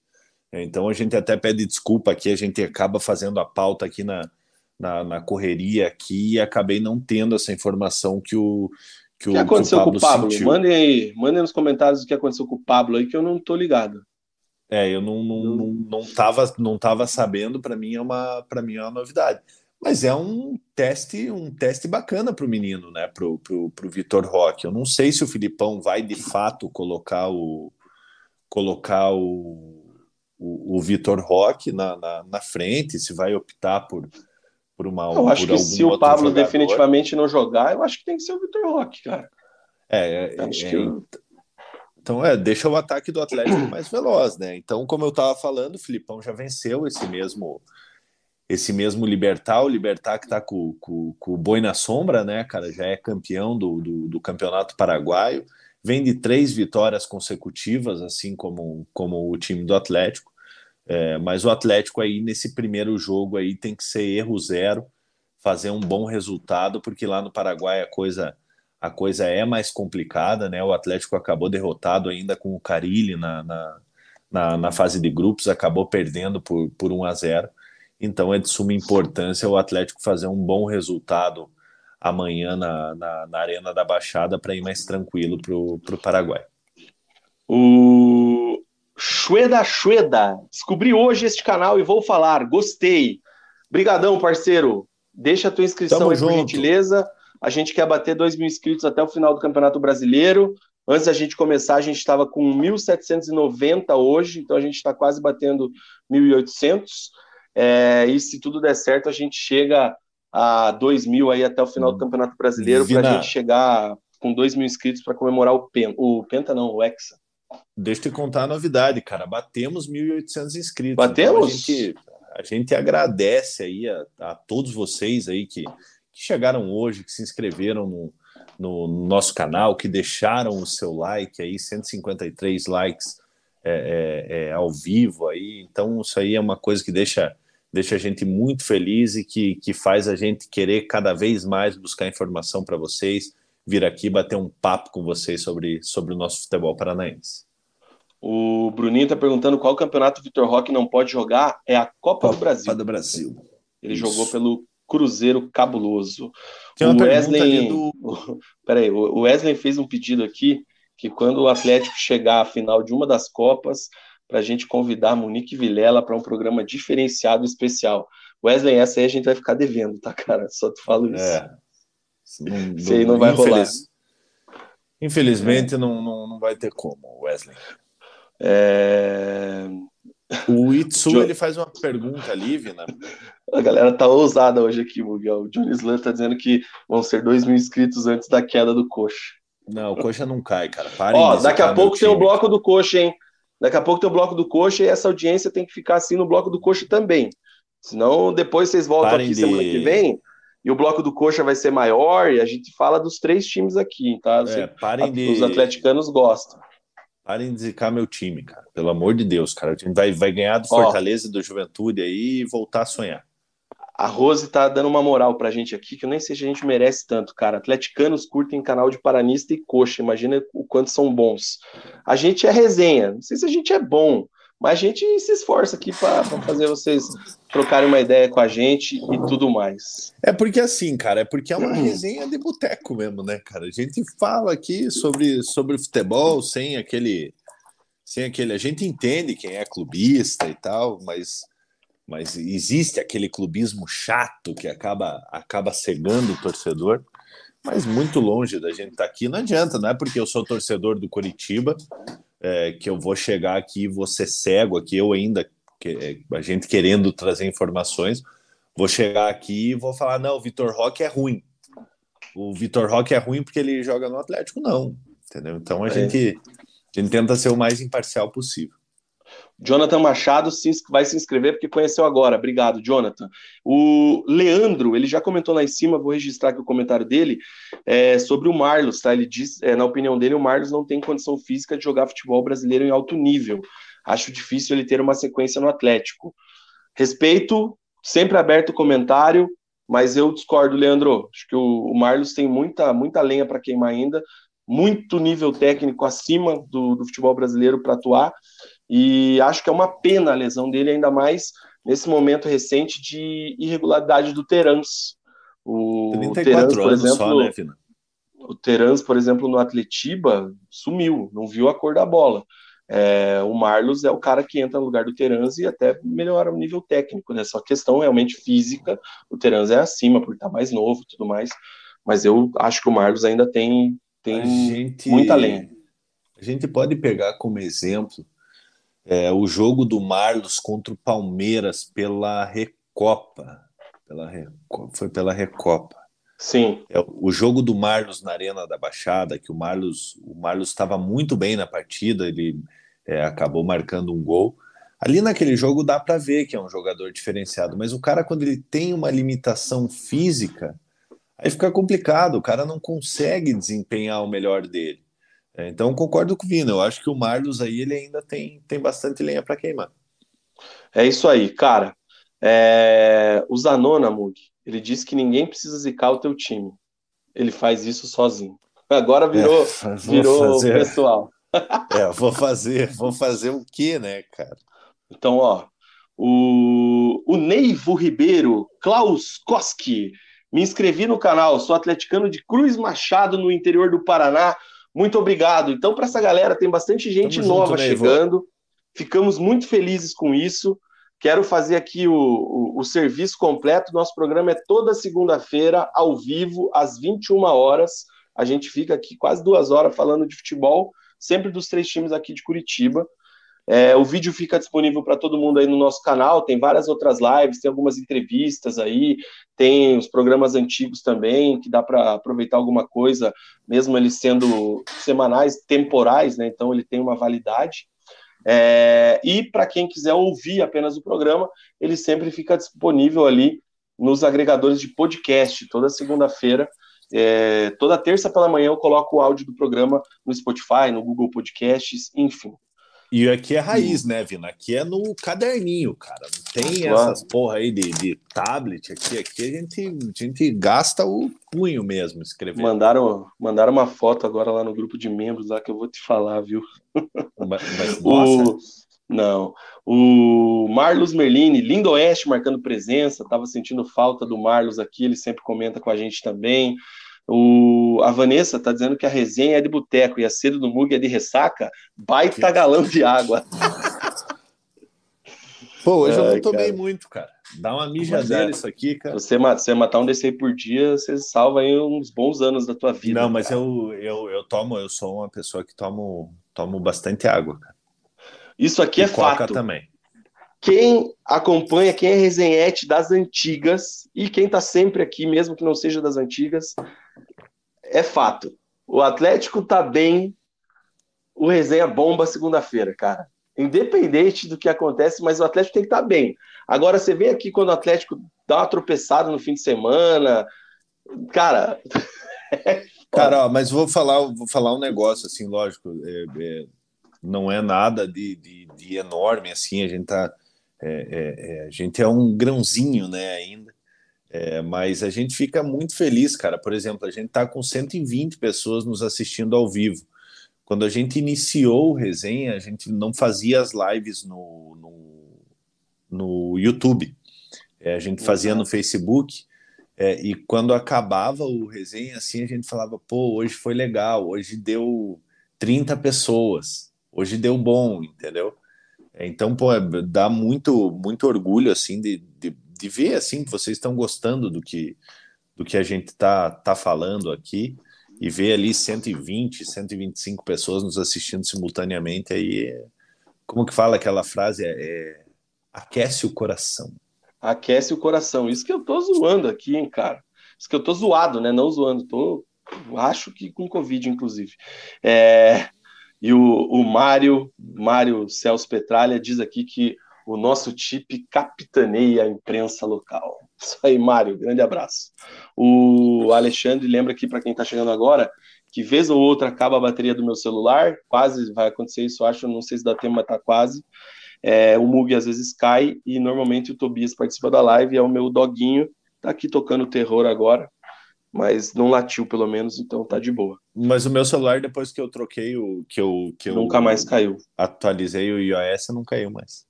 É isso aí. Matamos o bloco do Atlético, Mug, tem mais alguma informação? O Bahia é hum... assunto passado, né? Mas já venceu a primeira partida na Copa do Brasil, tem a volta lá daqui a duas, três semanas, se não me engano. Libertar, Brasileirão a gente já falou, Palmeiras no fim de semana, Fernandinho, Petralha, já era, né? É, já era. Passamos a, a, régua né? no bloco do Furaca. Só sequência, né, Vina? Libertar em casa amanhã e daí o Atlético faz três jogos fora. Palmeiras no sábado lá no Allianz, Libertar na terça fora, né, decidindo a vaga. Goiás fora de casa, lá em, lá em Goiânia, e volta a jogar em casa somente no confronto contra o Bahia. Então, os próximos dois confrontos do Atlético em casa são confrontos de mata-mata. Muito curioso para essa semana, porque esse jogo com o Palmeiras no meio de semana vai ser muito importante para o Felipão, porque eu imagino que ele vai poupar jogadores, né, por essa partida contra o Libertar é, é mais ou menos naquele sentido de que, como é o, é o líder, é o, é o favorito, é, não vou dizer que seja conta com uma derrota, mas é, como é que eu posso te dizer, cara? Mas você dá chance para esses caras em um jogo grande, né? É um jogo é, diferente é um do jogo contra o Bragantino, né? Não sei se vocês conseguiram me entender que eu quis eu, dizer. Vina, eu não sei se eu acho que alguém, essa... o Atlético eu fez não... isso ano passado eu não sei se existe essa palavra, mas é um jogo perdível. É um jogo que dá para perder, assim, sabe? Que não é nada demais você perder no, no, no, no Allianz. Então, né, eu, eu acredito. E o Filipão falou isso na, na, na, na, coletiva que pretende, né? Acho que foi, não foi nem nesse último jogo, foi depois do confronto contra. Não foi nesse jogo, que ele pretende rodar o elenco mesmo. Ele tem um elenco, ele precisa rodar. E outra novidade, Canóbio relacionado começa, na, começa a partida no banco depois de um, de um bom período aí sem, sem atuar. Segundo o pessoal aqui no nosso grupo de membros, e também o Saulo, que é membro do canal aqui, mas não está no grupo, o Pablo sentiu o adutor da coxa aqui, por isso vai ser poupado, segundo a repórter Monique Vilela. Fechou. O, o, o, rapidinho, Vina, é, jogo rápido. O Itsu ele perguntou duas vezes ali: Vini Mug, jogo rápido, Vitor Roque ou Rômulo? Vitor Roque. Vitor Roque. Não tem nem o que falar. Não desmerecendo o Rômulo, tá? Sempre bom lembrar disso, mas acho que o Vitor Roque já tá num outro, num outro momento aí. O, para fechar, palpite para amanhã, Mug. O Gustavo Vinícius está pedindo, falou que vai dar 3 a 1 pro Atlético. Eu acredito em mais um 2 a 0 para o Atlético aqui na, na Baixada. Não, não acredito que o Atlético sofra gol amanhã. Eu acho que vai dar 2 a 0 É, falamos igual. É isso aí, mesmo palpite. E para fechar o bloco do Atlético, boa noite de Mário Celso Petralha. Boa noite, meninos. Está dando a minha hora. Tenha uma boa semana. Mário, para você também, parabéns pela sua personalidade e por tudo que fez aí no vem fazendo, né, na sua gestão atlética. O Johnny disse que o Palmeiras deve poupar também contra o Atlético. O Itsu tá mandando também que vai ser 2 a 0 E é isso aí, cara. Chega de bloco atleticano. Peço que vocês permaneçam aí, porque a gente vai falar do Curitiba no próximo bloco. Antes, temos o um intervalo comercial e na volta tem o bloco do Verdão. Cadê o vídeo? Tá aqui. Vou torcer para minha conexão ajudar.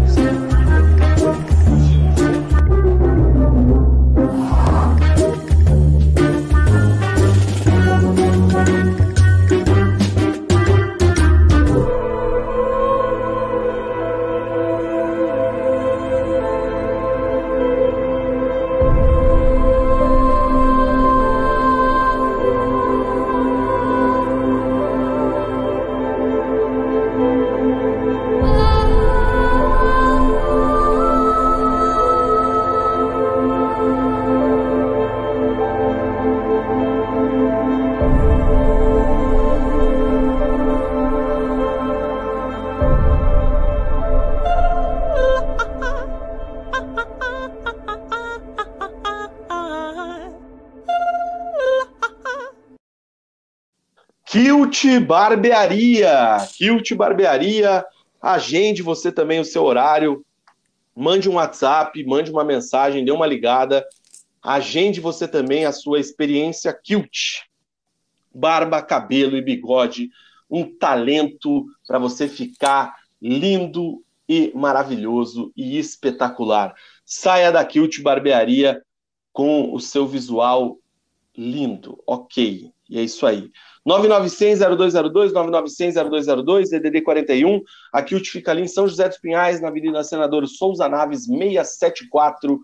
É, logo depois ali da, do, da ponte, do viaduto, da é ponte ali, não é viaduto, porque não passa nada embaixo, do Parque Náutico. Você passando por ali, vindo do Boqueirão, vira à direita no sinaleiro, duas quadras para frente, você já está chegando na Kilt, quase Curitiba. Instagram, arroba Kilt Barbearia, e lembrando que os resenhetes têm benefícios lá na Kilt, tá? Se você é inscrito no canal, você tem double de chopp, tá? Chega lá na Kilt, tem double de chopp. Compra um, leva outro na faixa. É o, é o arrego que os inscritos do resenha têm. E se você é membro do canal, você clicou aqui no botão Seja Membro ou no link da bio, você tem 50% de desconto em qualquer serviço de barba, cabelo e bigode lá na Kilt de segunda a quarta-feira. E se você for em outro dia, você tem direito ao chopp na faixa, ou então você troca o seu chopp por uma porção de fritas Kilt, uma batata frita sensacional com mais de 22 temperos. São aí os arregos para os resenhetes, para os membros e para os inscritos aqui do canal. Kilt Barbearia 9900-0202. Tem lá um bar completo, com toda também, todo o cardápio de comida de boteco, uma mesa de sinuca sensacional, um jukebox com os clássicos do rock, tem também sua TV lá para você assistir o jogo do seu time, tem também uma mesa de poker lá para você é, que gosta da jogatina, enfim. Vai, vai lá na Kilt, agenda seu horário, manda um WhatsApp para o Abram e para a galera lá, vai ser bem atendido com certeza. Kit Barbearia, a melhor de São José dos Pinhais, Curitiba e região. É isso aí, cara.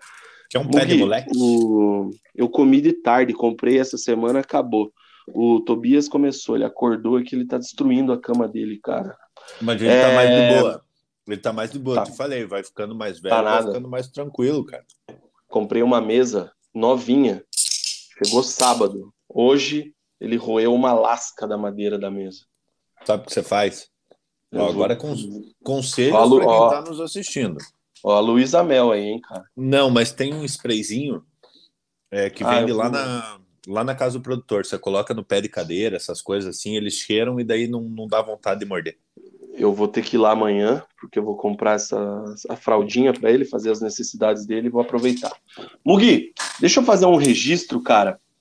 É, o, a gente recebeu um presente nesse fim de semana e eu não deu tempo de eu te mandar, né? E também não vai dar tempo da gente usufruir, até pela minha situação de saúde.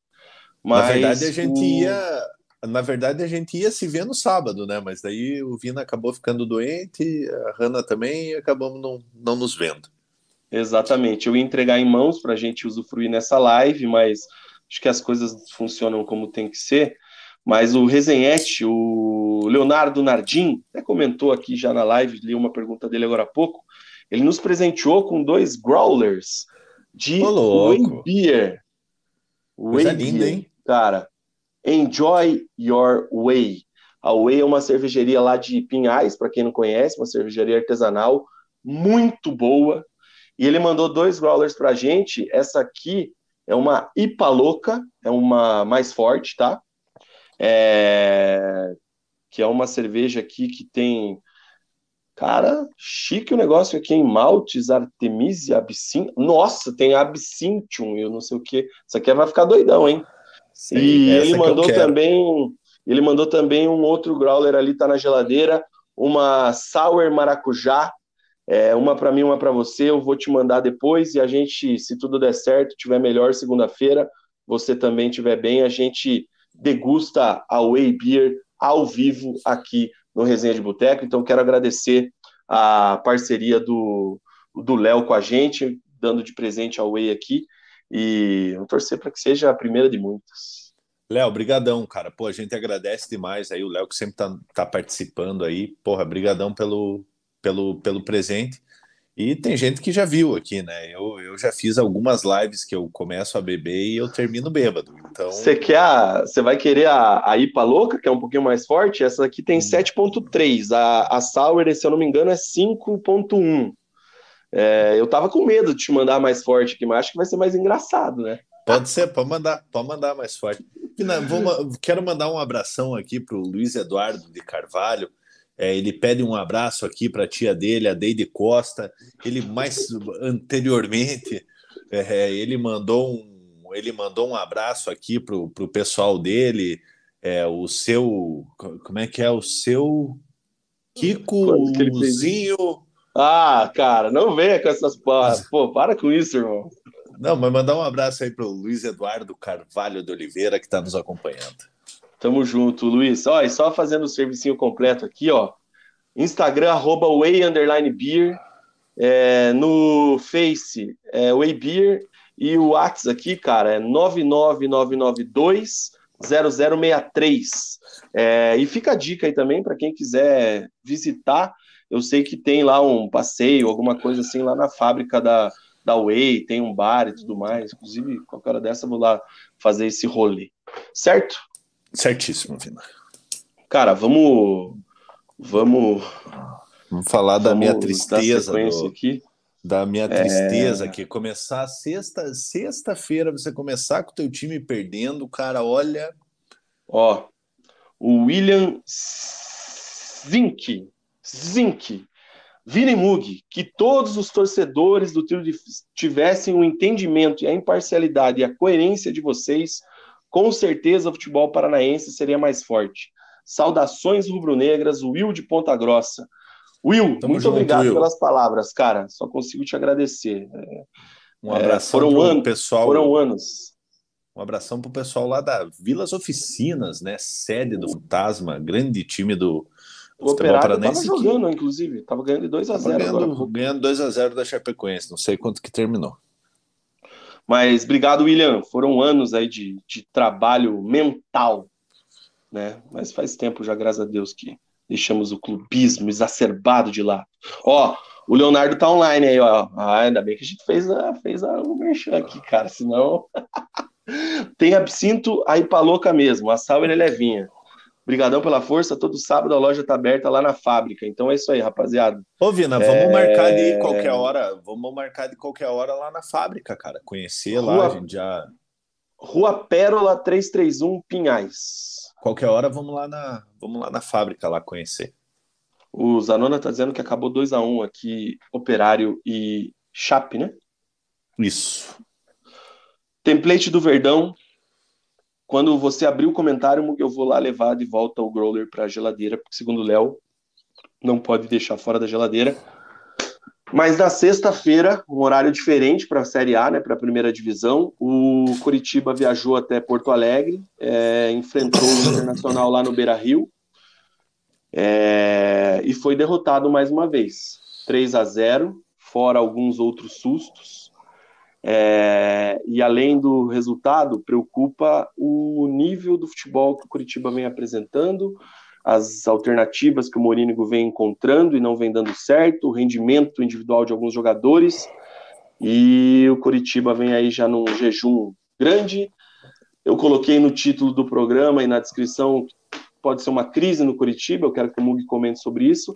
O fato é que o Coxa hoje é o time é o primeiro time fora da zona de rebaixamento e a torcida está muito preocupada. Quero saber, Mug, primeiramente, Internacional 3, Curitiba 0. O que é que só você viu? É, Vina, muito diferente do que foi o do que foi o Atletiba, onde o Curitiba teve um bom desempenho, mas acabou derrotado, né? É, essa partida contra o Internacional, o Curitiba simplesmente não jogou. É, no início do jogo ali, o Curitiba até assusta o Internacional, numa belíssima enfiada de bola do Tony Anderson, logo a um minuto de jogo. Uma boa bola enfiada para o Aleph Manga, o Manga acaba cruzando, o Gamalho bate, o Daniel faz a defesa, a bola toca na trave. Durante os, os 10 primeiros minutos ali, o Curitiba, 12 minutos, o Curitiba teve cinco escanteios a seu favor. É, o Curitiba até ensaiou uma, uma semi-pressão no time do Internacional, mas foi só. O Curitiba jogou 10 minutos, é, a partir daí acabou sendo dominado pela, pela equipe do Internacional. É, aos quatro minutos de jogo, o Internacional acabou assustando a equipe do Curitiba, né? É, num contra-ataque, é, já começa ali a, a, defesa do Curitiba estabanada, o Biro acaba trombando com o Castan, o Pedro Henrique dá uma meia-lua no, no Castan, cruza para trás, jogador do Inter bate, o, Rafael, o Rafael William acaba, acaba fazendo, fazendo a defesa. E aos 18 minutos, o Pedro Henrique, como se estivesse jogando com crianças, sabe quando você vai jogar bola com, com os teus sobrinhos, com os teus priminhos, assim, que vem todo mundo na bola? Pedro Henrique ele passou com uma facilidade tremenda é, por quatro jogadores do Coritiba, rolou para trás e o Tyson acabou acabou abrindo o placar. O Internacional com a posse de bola, dominando as ações da, da partida, mas sem ameaçar muito a meta do, do, do Coritiba. É até que aos 40 minutos o Coritiba tem uma tem uma oportunidade ali, o Manga bate cruzado, o Daniel faz uma defesa uma defesa simples. E aos 41 minutos o Internacional faz o seu segundo gol, né? O Edenilson recebe uma bola no meio de campo, a jogada começa com ele ele toca para o Depenha, né? É, toca para o Depenha, o Depenha cruza a bola na área para o alemão, o alemão faz o pivô, e o Edenilson, que havia começado a jogada, penetra sozinho dentro da área, é, do jeitinho que o atacante gosta, que o meio de campo ali é, gosta, o William Farias acaba, acaba esquecendo de acompanhar o Edenilson. O Edenilson acaba tocando no, no, no canto esquerdo do, do Rafael William, fazendo 2 a 0 com o Curitiba indo para o intervalo em desvantagem e mal na partida. O Galarza muito mal, muito aquém do que foi o jogador que, que foi na partida contra o Atlético. O Biro da mesma forma, o Biro, na minha opinião, um dos piores em campo. Tanto que o Morínigo acaba acaba fazendo duas alterações no intervalo ali. Ele tira o Biro, coloca o Egídio para tentar deixar o Curitiba um pouco mais ofensivo e tira o Galarza colocando o Val. O Val até tentou alguns arremates de longa distância no segundo tempo ali, mas longe de ameaçar o, o time do Inter. Curitiba começa em cima da equipe do Internacional, uma tabela ali do Manga com, com o Paixão.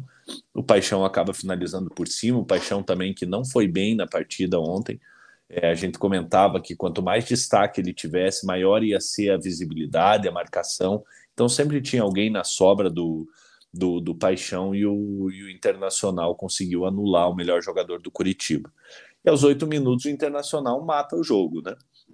É, o Tyson carrega a bola ali do, do, do meio de campo, É, o William Farias e o Henrique acabam, acabam batendo cabeça, se trombando, a bola sobra para o alemão.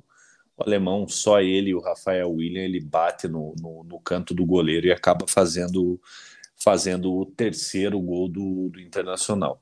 Curitiba, como eu falei, tentando arremates de longa distância, ali sem perigo para a equipe do Internacional, até que aos 33 minutos o Johnny toca para o Heitor sozinho, a zaga do Curitiba afasta, os dois jogadores ficam naquela deixa que eu deixo, né?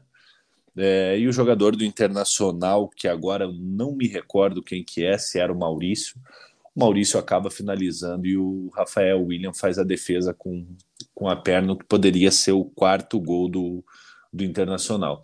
E aos 40 minutos, a melhor chance do Curitiba, quando o jogo já estava perdido, já o jogo se encaminhando para o final do jogo, é dois jogadores que entraram no decorrer do segundo tempo. Né? O José Hugo entrou no lugar do Tony Anderson aos 15 minutos e o Fabrício Daniel entrou no lugar do Manga também aos 15 minutos. O Fabrício Daniel aos 40 minutos consegue romper a linha de defesa do Internacional, dá um lindo passe para o José Hugo. José Hugo fica frente a frente com o goleiro do Internacional, finaliza e o Daniel acaba fazendo a defesa. A bola volta no José Hugo, mas o José Hugo já estava já estava caído, é, a bola bate nele e acaba saindo para a linha de fundo, tiro de meta para o Internacional.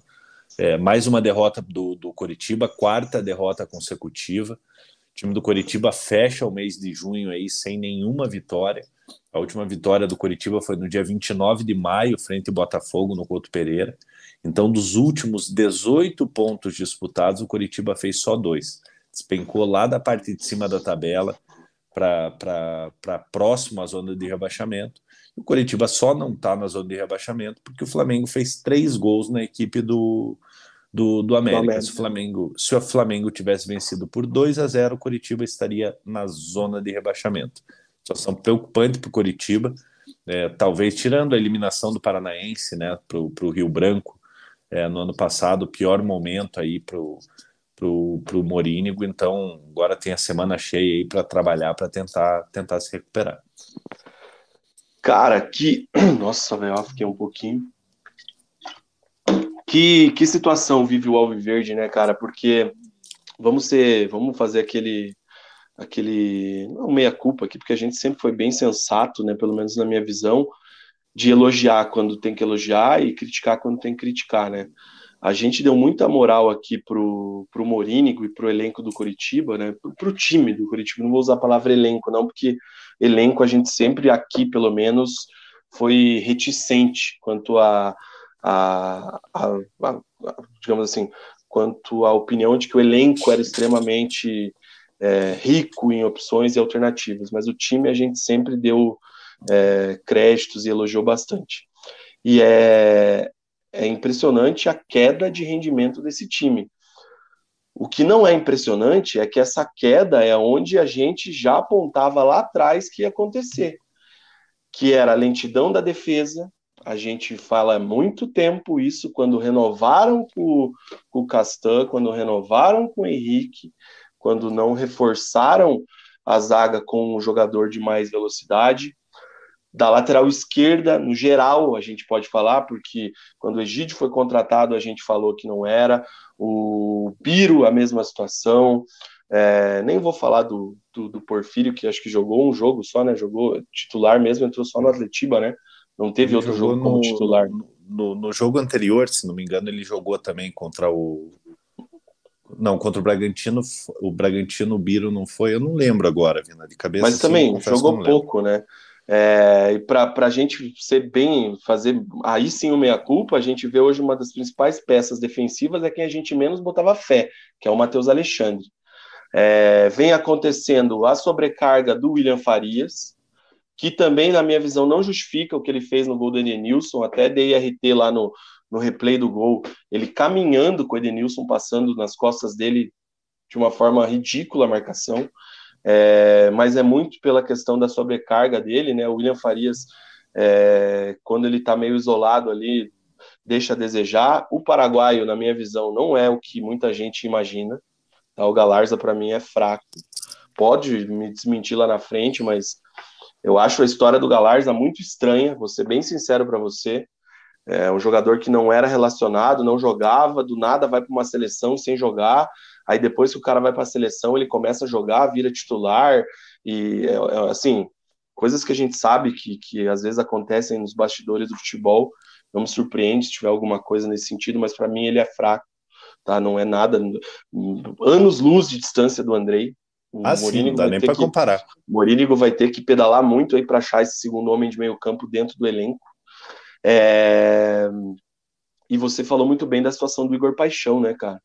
O Igor Paixão é um bom jogador, é um menino que vem muito bem nessa temporada. O ano passado também eu já dava muita moral para ele aqui no nosso programa, vendo o que ele podia fazer, mas ele não é o Neymar, ele não vai resolver sozinho. Eu percebo que muitas vezes o time do Coritiba joga a bola nele quer que ele resolva, drible dois, três e faça um golaço. É, ele quase fez, inclusive, uma jogada bem bonita pelo lado esquerdo, lá no, no primeiro tempo, se não me engano, que ele dá uma cana no lateral lá, é, mas aí faz cruzamento e a bola no jogo não dá em nada. É, eu, eu, contextualizei tudo isso, Mug, para saber de você é, até que ponto essa situação do time é culpa do Gustavo Morínigo, porque eu vejo uma corrente já de algum de uma parte uh, razoável da torcida pedindo a saída dele, tá? É, e eu acho um completo absurdo nesse momento você falar em troca de treinador.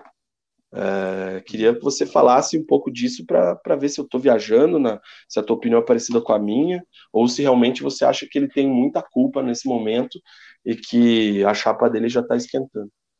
Pina, ele tem sua parcela de culpa, sim, é, mas eu acho que muito longe de, de, você pegar e falar: não, vou mandar o Morínigo embora. Vai mandar o Morínigo embora e vai trazer quem?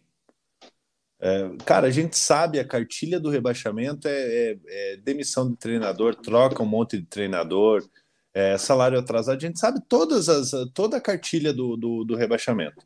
É, um trabalho que era bem desenvolvido, que a gente elogiava há um mês atrás, não é possível que esteja tudo errado um mês depois. É, é então, então eu acho que não adianta a gente pegar e, e falar, não, vamos mandar o Morínigo embora, tá tudo errado. Não, não acho isso. Lógico, teve uma queda enorme nos últimos seis jogos, aí dois pontos é, é, é muito preocupante. É, mas a gente fala desde o início do campeonato, né, Vina? A briga do Coritiba, quando subiu, era para se manter, e internamente o, o, o pensamento é esse.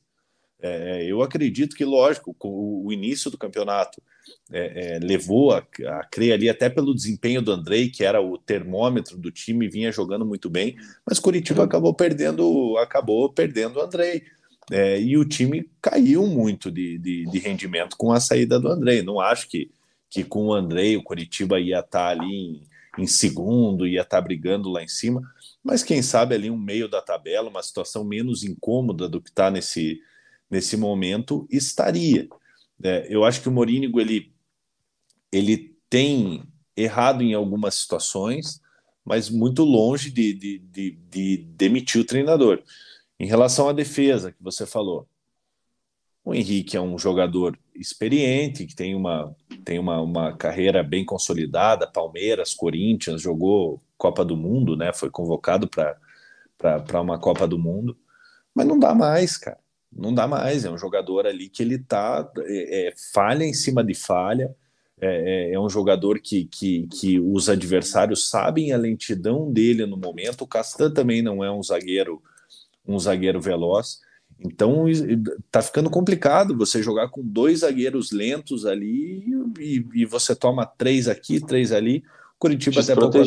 é, o Curitiba até pouco tempo atrás era a melhor defesa do campeonato. Hoje é a pior defesa do campeonato, se não estou enganado.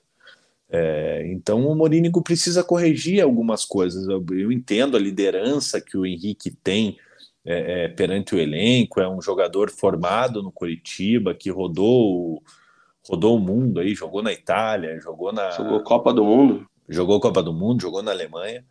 Mas, cara, se o jogador não está rendendo, coloca outro. É, o reserva imediato do Henrique é o Guilhermo. É, é, dá oportunidade para o jogador. Também não é um jogador veloz.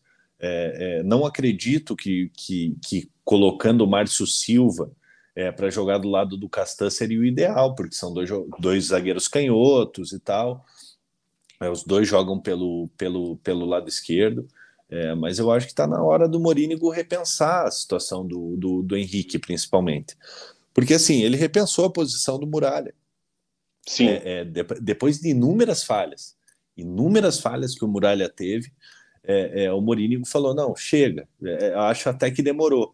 Então, eu acho que ele já está demorando para dar um, dar uma, uma preservada no Henrique, colocar algum outro jogador ali para dar uma mexida nessa defesa, cara, porque não vem dando certo.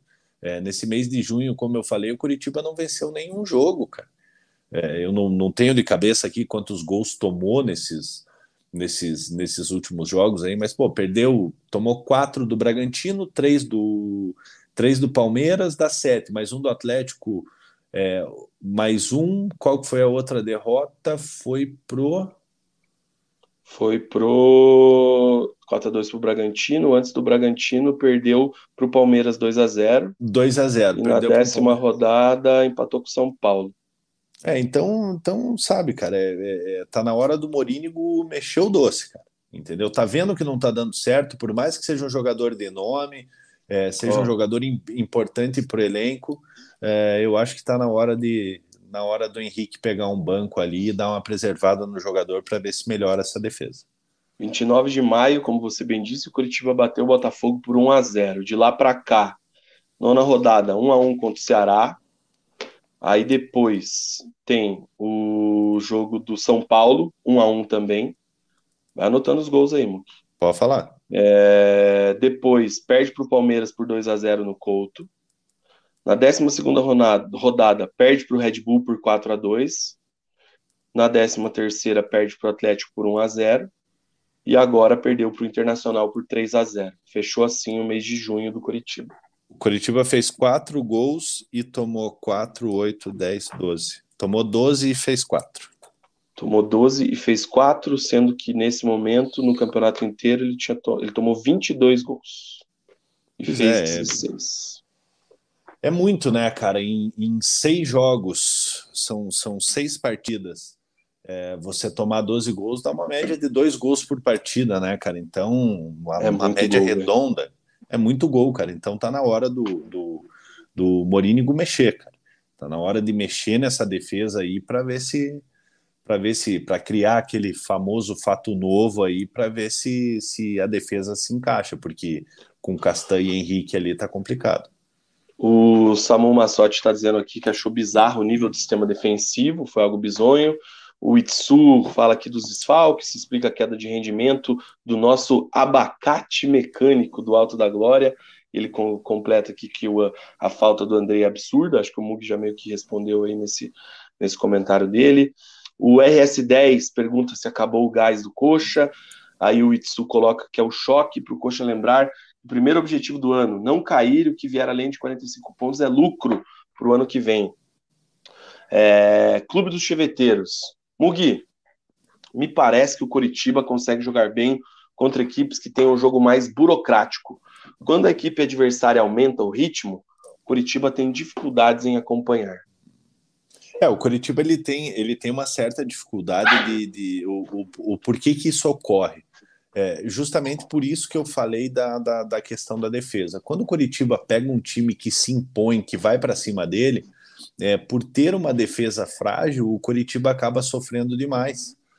É, e quando o Curitiba pega, por exemplo, o time do Atlético, que, que a, o Atlético daquele dia do Atletiba, é, que jogou mais, mais recuado, que não se impôs na, na, na partida, aí o Curitiba consegue to, tocar a bola ali com o Tony Anderson, com, com Aleph Manga, consegue criar algumas alternativas.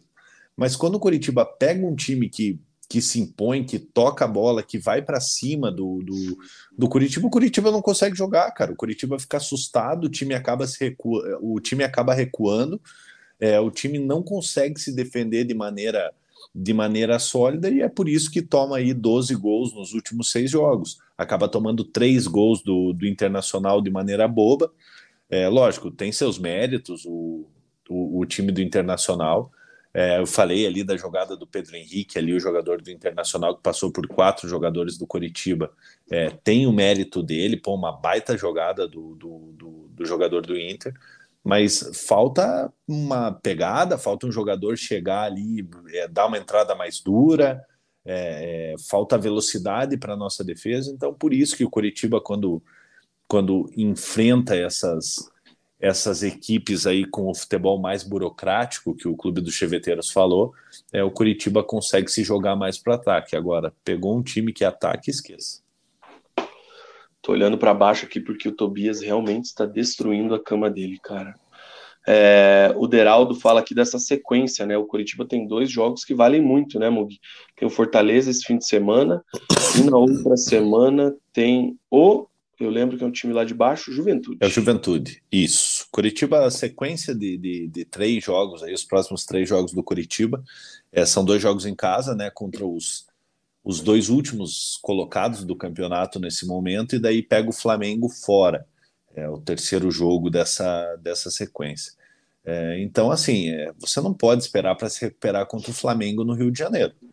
É, então, tem que aproveitar aí que você vai pegar dois times é, que também estão desesperados, estão num, estão num momento ruim no, no, no campeonato. Fortaleza, apesar da evolução é, é, é, de desempenho não vem tendo a, a evolução de resultados, né?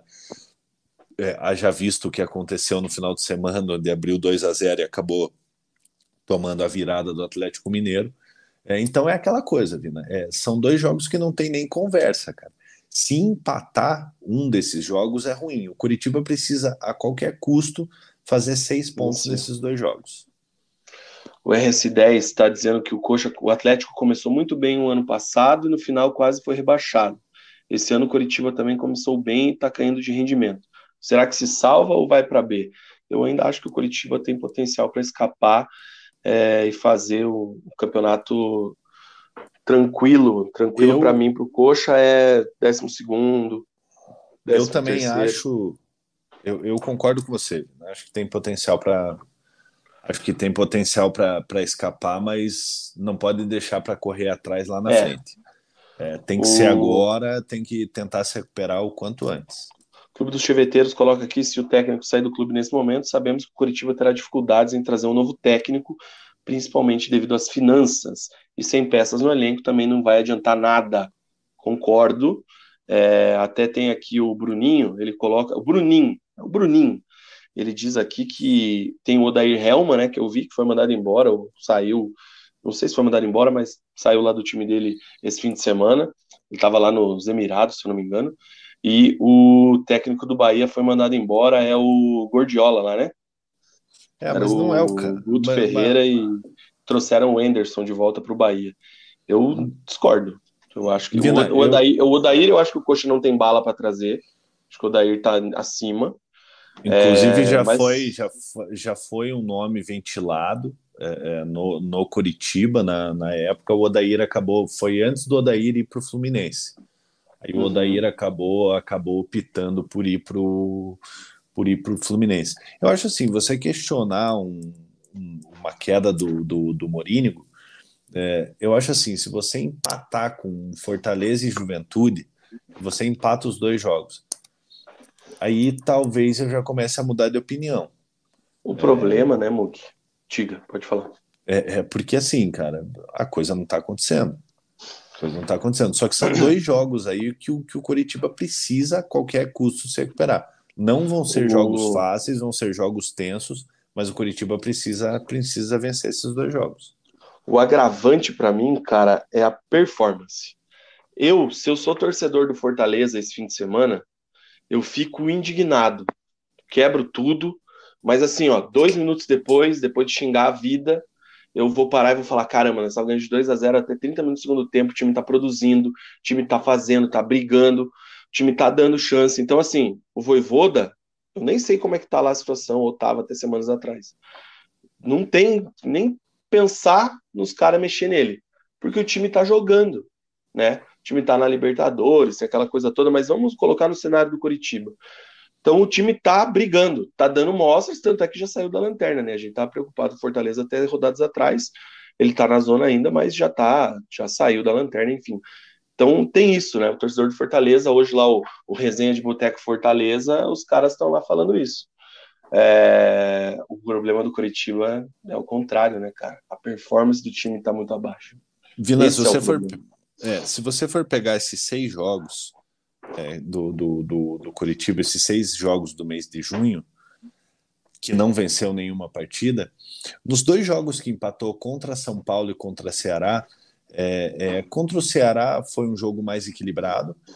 Contra o São Paulo, o São Paulo amassou o Curitiba no primeiro tempo, principalmente. Amassou o Curitiba. O Curitiba conseguiu um ponto, mas o Curitiba jogou muito mal.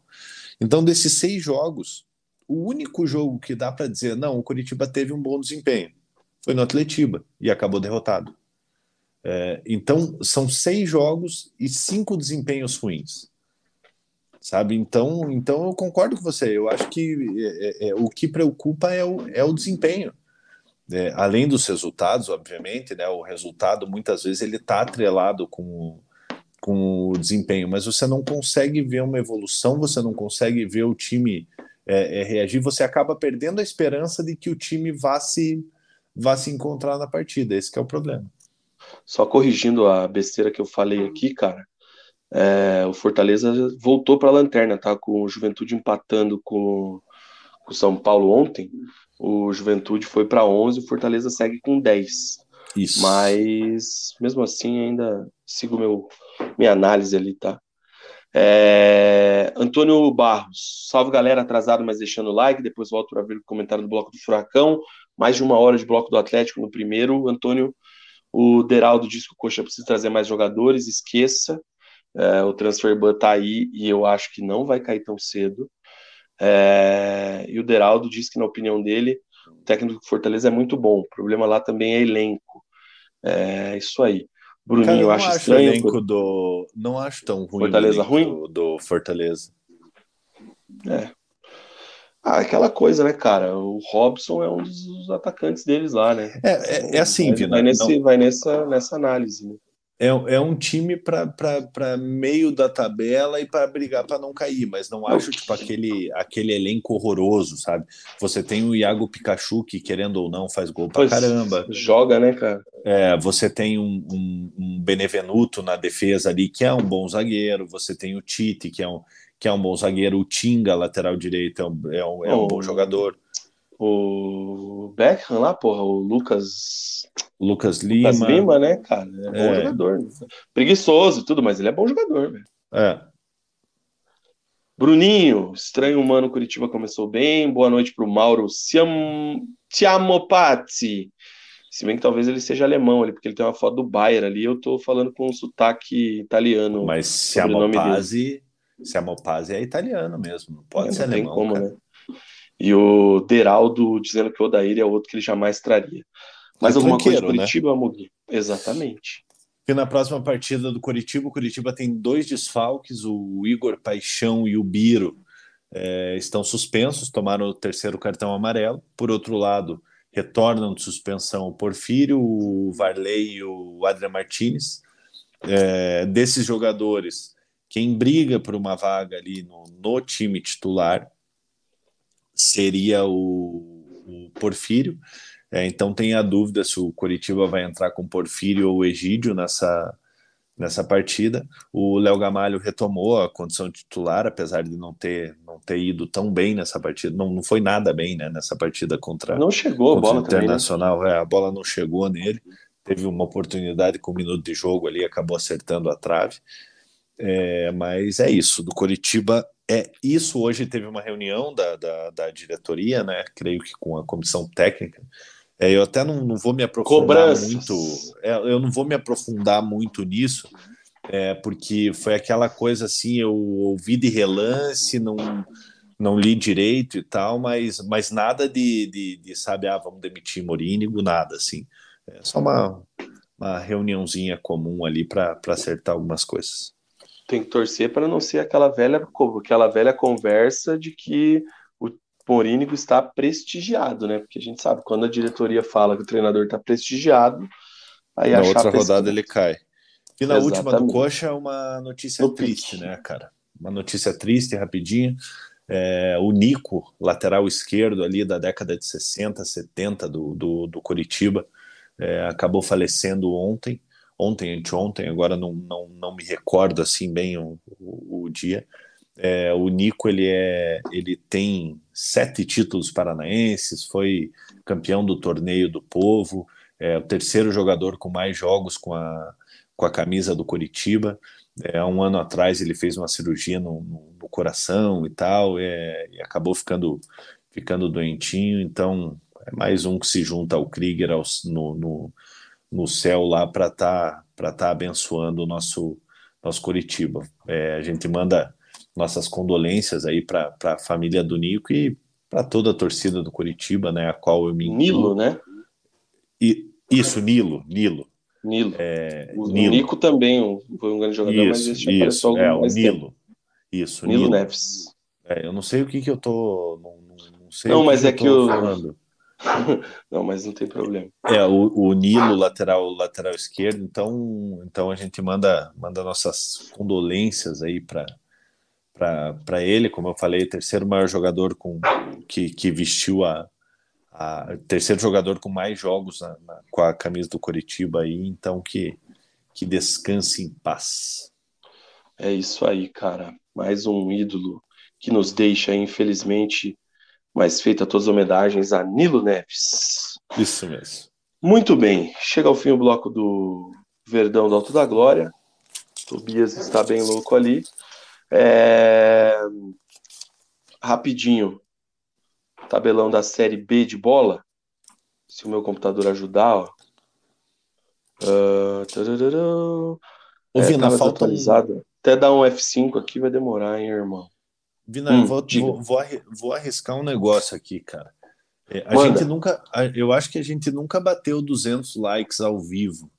Tá faltando. Tá Acredito tá, que não. Tá faltando 5 likes, cara. Então, se você cinco? tá nos.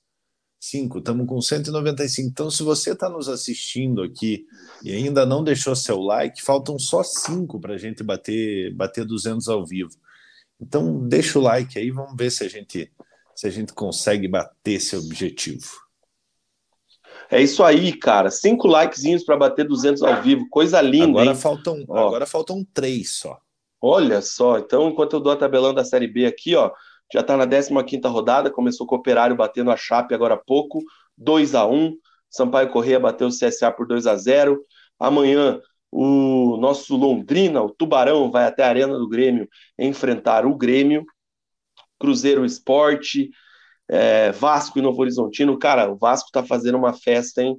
Jogo contra o Operário no fim de semana. Bonita festa do torcedor vascaíno. Paulo Sérgio ficou puto com a arbitragem, mas é isso aí. Cruzeiro líder 31 pontos, o Vasco é o segundo com 30, o Bahia é o terceiro com 25 e o Grêmio é o quarto com 22. Essa vitória do Operário trouxe o time para a oitava colocação, 19 pontos mas tem toda a rodada ainda para acontecer tudo, aí. Para, para, para, para tudo. Para tudo. Apagar pode, re... pode retornar porque estava com 200 e alguém tirou o like, cara. Eu não acredito. 200, agora sim. Agora tá aqui, 200 likes. 200 likes lá tem então, Tobias, para comemorar, por favor. To...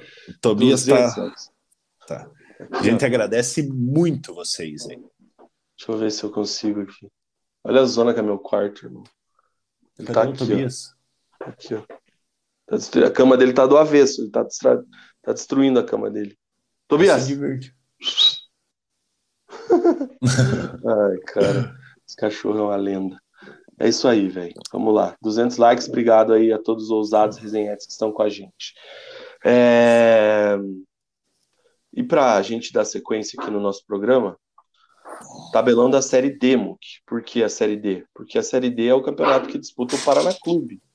Paraná Clube que perdeu mais uma nesse fim de semana.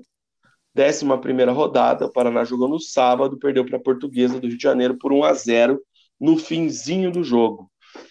Também nessa rodada teve o Santo André empatando com o Cianorte, 1 a 1 Pérolas Negras 0, Nova Iguaçu 1 e Oeste 0, São Bernardo 0 o Oeste segurou aí o São Bernardo.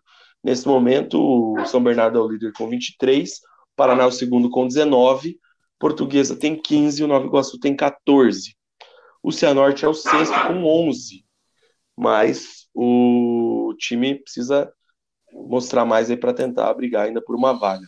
Restam três partidas, o Paraná volta a campo nesse sábado contra o Nova Iguaçu na Vila Capanema, jogar às quatro da tarde, aí depois tem o São Bernardo lá, e fecha o primeiro turno no outro domingo, dia 17, contra o Oeste na Vila Capanema. Mugi, antes de, de saber de você de, de Paraná 0, Portuguesa 1, passada rápida no grupo 8, que é outro grupo que tem times paranaenses.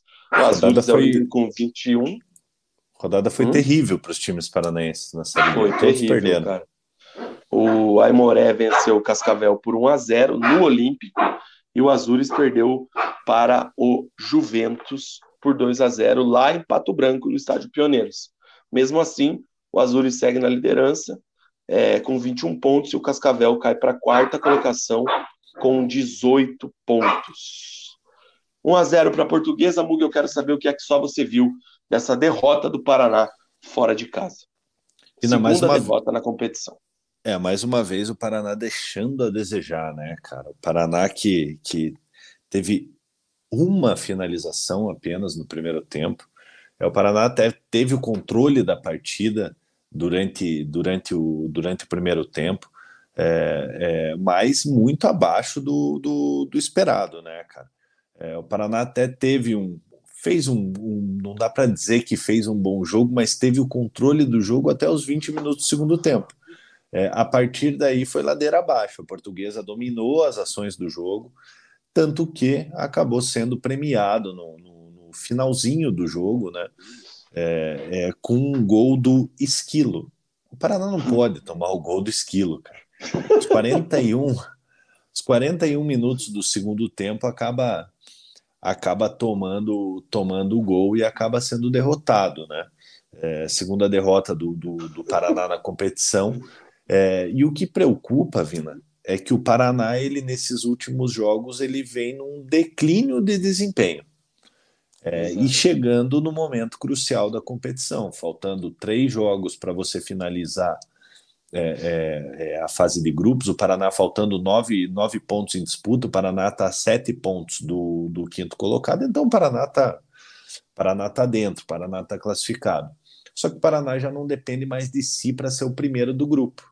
É, o São Bernardo, que não toma gol de ninguém, né?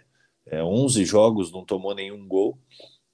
É, então o Paraná ainda tinha a possibilidade de alcançar o São Bernardo, porque ainda tem o, tem o confronto direto e ficou, ficou praticamente é, impossível aí de, de, de, alcançar. Lógico, tudo pode acontecer, mas o Paraná, o Paraná dificilmente vai conseguir alcançar o São Bernardo. É, e o Paraná tem que terminar, pelo menos tem que manter essa segunda colocação, né? É, porque Deus o livre, o Paraná termina em terceiro é, nesse grupo. Hoje o terceiro colocado está a quatro pontos do Paraná Clube, que é a própria portuguesa, né? É, é, se o Paraná termina em terceiro, já no primeiro mata-mata, o Paraná decide é, é, a vaga fora de casa. Joga o primeiro jogo em Curitiba e o segundo jogo fora de casa. Finalmente mudou quem o Paraná pegaria, né? É, se o campeonato terminasse hoje, o Paraná pegaria o Aimoré hoje, se, se, se encerrasse a, a competição. Ficou várias rodadas, né? Que daria Paraná e Caxias. É, agora, nesse momento aí, devido, devido aos últimos resultados, Paraná pegaria o Aimoré.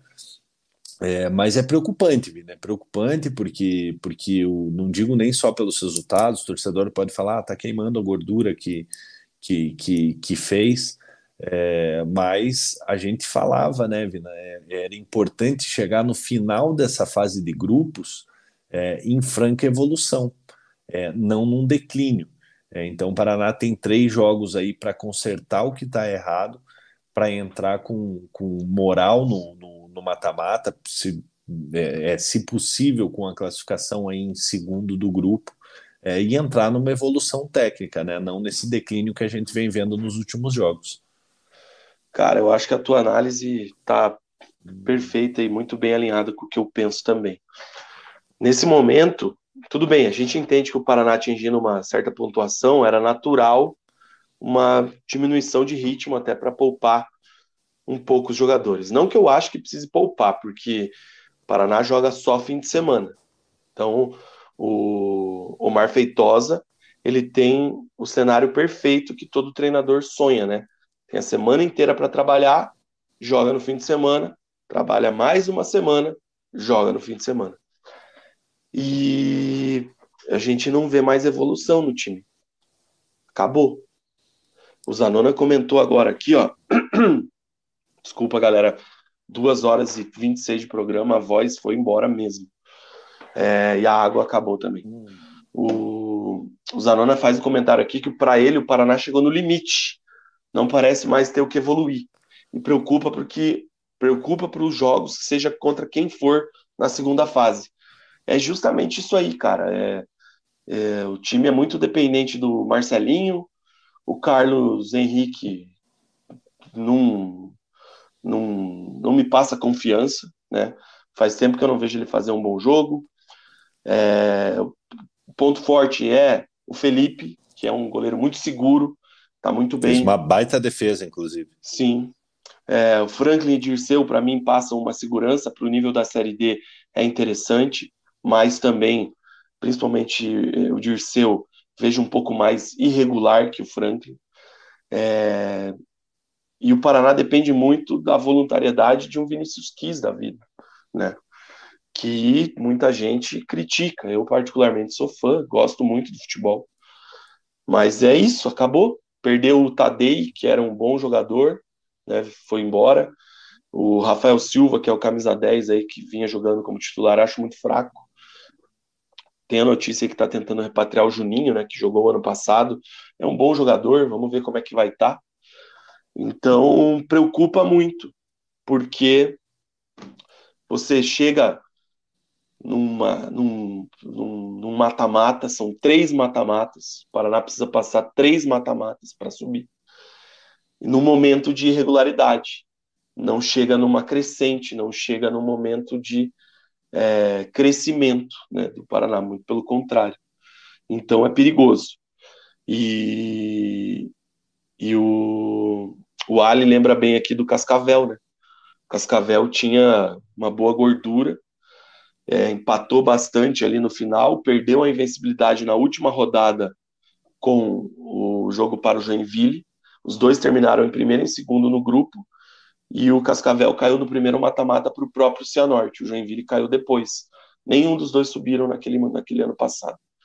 Então, é muito preocupante. Acho que o Omar Feitosa, se aquela derrota para o Cianorte serviu para o Paraná dar uma baixada na bola, essa derrota serve para o Paraná se espertar. Porque está chegando na, na fase do campeonato que é erro zero. Você não pode errar no mata-mata.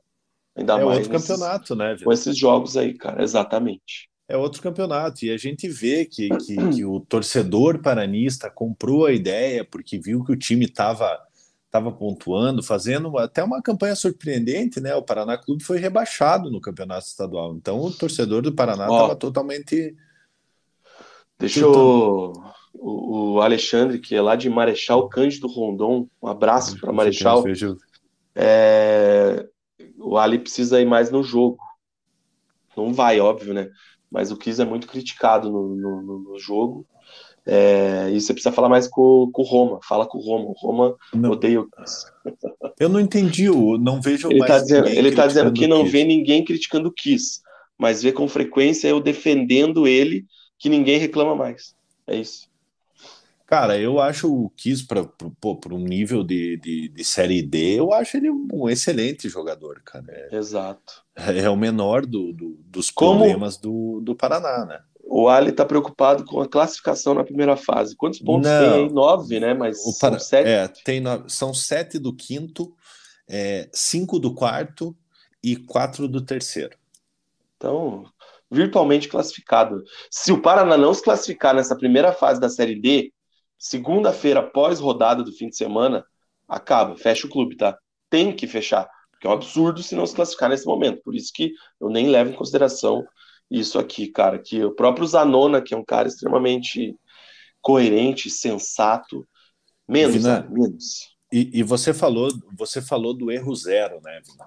É, é, o Paraná a gente vê, é, como eu estava falando, a torcida do Paraná comprou a ideia e tal. É, eu não sei internamente como que está lá é, é, o clima interno, É, Vai ter até eu, jantar dançante essa semana. É, mas eu acho que o, o, o, pessoal lá de dentro, jogadores, comissão técnica, diretoria, é, tem que estar tá todo mundo muito consciente é, que o Paraná Clube ele não pode errar. Não adianta você fazer uma campanha espetacular na primeira fase e ser eliminado. Cara, é coisa de vida ou morte, cara. O Paraná precisa subir para a Série C. A gente tem que lembrar o Paraná caiu para a segunda divisão do Campeonato Paranaense. É, é, então, então o Paraná, o Paraná se colocou nessa situação. Essa diretoria se colocou nessa situação quando montou aquele elenco do, do, do campeonato estadual. Houveram, é, é a, gente, a gente reconhece que, que houveram é, é, acertos nessa, nessa gestão da Série D. para o campeonato da Série D, houve uma, uma, uma entre aspas, reviravolta ali. mas eu acho que não, não pode ter é, é empolgação ali dentro. Não é porque está fazendo uma boa campanha que vai se classificar. O Paraná é, é vida ou morte, cara. É, o Paraná precisa subir. O Paraná precisa subir. É, é, não é tipo, ah, não, tá bom, passamos da primeira fase. Não, o Paraná precisa subir. Essa é a situação. Então não, não tem conversa. É, é a gente vê o torcedor, o torcedor está feliz. hoje, óbvio que não, porque perdeu a, a última partida. É, é, mas o, o, o, pessoal, principalmente o pessoal lá de dentro, tem que ter essa ideia. Não pode se empolgar. Espera para se empolgar quando, quando passar pelos três mata-matas ali, aí subiu, aí beleza. Daí vai ser aquele, aquele ufa, tira o peso das costas. Mas enquanto isso, trabalho. É isso aí, cara. É... O Leonardo faz uma pergunta importante aqui perguntando se está tudo em dia para a boleiragem. Tem três jogos para preparar o time. Até onde a gente sabe, tá. Até porque a folha do Paraná é baixa. Quem ajuda bastante aí é a LA Sports. É... Tem, fechou até com o patrocinador master esses dias. A princípio, tá tudo certo. É... Mas é sempre bom se preocupar com o Paraná nesse sentido. Não dá para se surpreender aí quando pintar um mês de sabe Deus quantos dias. O Rafael Terna, atleticano, membro do canal, mandando um salve aqui. Respeito aos meus reservas, sabe que não é o bloco do Atlético, mas ele vem ver depois. Um abraço para o nosso parceiro, o Terna. E o Zanona fala aqui que o Cascavel de 2021 vai ser o São Bernardo desse ano, que não toma gol em 14 jogos, chega no mata-mata, toma e cai. Não uh, duvido. Não vou ler o comentário do Mauro Chamopazzi ali, apesar de mas é um comentário que até dá problema na live aqui no YouTube. Chegamos, cara. A gente antes do programa falou assim, sério, Mugi. Vamos uma fazer uma hora e meia, por favor. Minha voz não aguenta. Coxa jogou só sexta e tal. Vamos fazer uma hora e meia, no mínimo. De boa, acabou. São duas horas e 33, 34 minutos agora. Minha voz já era. E tem 76 pessoas nesse momento. É o menor número Hoje, 77 agora. A gente bateu o pico de 150. Uhum. Sensacional hoje, cara. Mas é isso que é isso que empolga a gente a ficar, né? A gente vê aqui duzentos e poucos likes, é, uma galera nos assistindo, não dá nem vontade de ir embora, né, cara? Então a gente agradece demais a, a todo o pessoal que nos acompanhou hoje. É, acredito que você quer que... falar aí? Vou falar do Cartola? Não. Tô brincando, cara. O, o Fernandinho o, a... já tá no Cartola, hein? Atingimos aqui, né? É, é, a gente ganhou pelo menos uns 20, 20 inscritos hoje. Estamos na casa do 1820 ali. É, pô, então, pô, a gente, a, a, gente agradece demais vocês aí que são novos, o pessoal antigo aí. É, a gente vê aí o Rafael Terna aí que nos acompanha faz um tempão, é membro do nosso canal, é, é, passando aqui no finalzinho da, da live e tal é, o Leonardo Nardim, que está aí nos acompanhando também, o Samu, que está aí hoje comemorando um ano como, como aniversário. É, então é isso que faz a gente a gente ficar aqui falando duas horas e meia, duas horas e quarenta. É, e vocês são foda, cara. Vocês são, vocês são demais. Vocês que fazem isso aqui acontecer. Eu quero dar um, mandar um abraço para um resenhete. Tem um cara que está assistindo a gente na Twitch. Obrigado, não sei quem é você. Não pode você não falar o nome, cara. Não, mas hoje eu falei. Foda-se. Hoje merece. Esse cara também merece valorização. Tamo junto. Diga tchau, Muki. Só para finalizar o Paraná, o Paraná pega o Nova Iguaçu, próxima partida, partida importante. O Paraná vencendo garante matematicamente a classificação chupa e, alho. E chupa alho. O alho vai parar de, de ficar zicando o tricolor. Galera, tricolor, boa semana para vocês. Boa semana para vocês. Vina vai fazer o seu exame do Covid, enfiar o, o, o cotonete no Ô, nariz aí. cara, olha aqui, ó. O José Leonardo viu Vina no jogo esses dias. Pensa num rapaz comportado ao lado da primeira dama. Cara, será que é o, o José, José Leonardo esses dias, é, no jogo semana retrasada, acho. Eu vi os caras tentando tirar foto ali e tal, daí eu me solidarizei, né? Pra, os querem que eu bata tal. Aí eu batia, batia a foto pros caras e, e um deles me reconheceu. Eu falei, caralho, mano. O cara Você me bateu, no canal. O, o cara te eu acho que é o Eu acho que é o. Não sei se é o José Leonardo, talvez seja. Mas foi. Eu acho que foi, mas assim, os caras estavam tirando foto lá, daí, ah, bate você, daí sempre um não aparece, né? Uhum. Aí eu falei assim, oh, vocês querem que eu bata? Aí foram todos na foto, fui lá, bati e tal. E hora de ir embora, um deles me reconheceu do canal. Mas Aí eu até fiquei... para todos? Eu bati para todos a foto. A oh, foto. Safadinho. Ai, cara. É. Então, um abraço aí pro Zé Leonardo. Eu sou sempre comportado, cara. Sempre comportadíssimo. Diga tchau, Mug. Galera, boa semana para vocês. Beijo no coração. Ó, oh, não era, não era o José Leonardo, hein? Então, o cara que me reconheceu, que eu esqueci de perguntar o nome, tamo junto. Aí, então você não bateu pro José Leonardo. É, mas se ele quiser que eu bata uma foto para ele lá, eu bato. Galera, boa semana para vocês aí. Um beijo. Ai, ai, valeu, Mugi. É isso aí, cara. Chegamos ao fim de mais um programa pré-eleição aqui no canal. Voltamos segunda-feira, 21 horas ao vivo. Duas horas de resenha no mínimo para a gente repercutir tudo que acontece com os nossos times. Quero agradecer a você que está online com a gente assistindo. Obrigado pelos comentários, obrigado por tudo aí, sem palavras para agradecer. Tratar bem para a semana que vem, tá com voz aí para fazer um programa melhor aí que vocês, resenhetes, merecem. Valeu, muito obrigado, fiquem todos com Deus, cuidem-se essa semana. Vamos torcer aí para que o Atlético vá bem, que o Curitiba se recupere, que o Paraná se reafirme e que a gente tenha um mês de julho sensacional aí no nosso futebol. Junho ainda tem chão para o Atlético. Valeu, aquele abraço, até segunda-feira. Tchau! Thank you.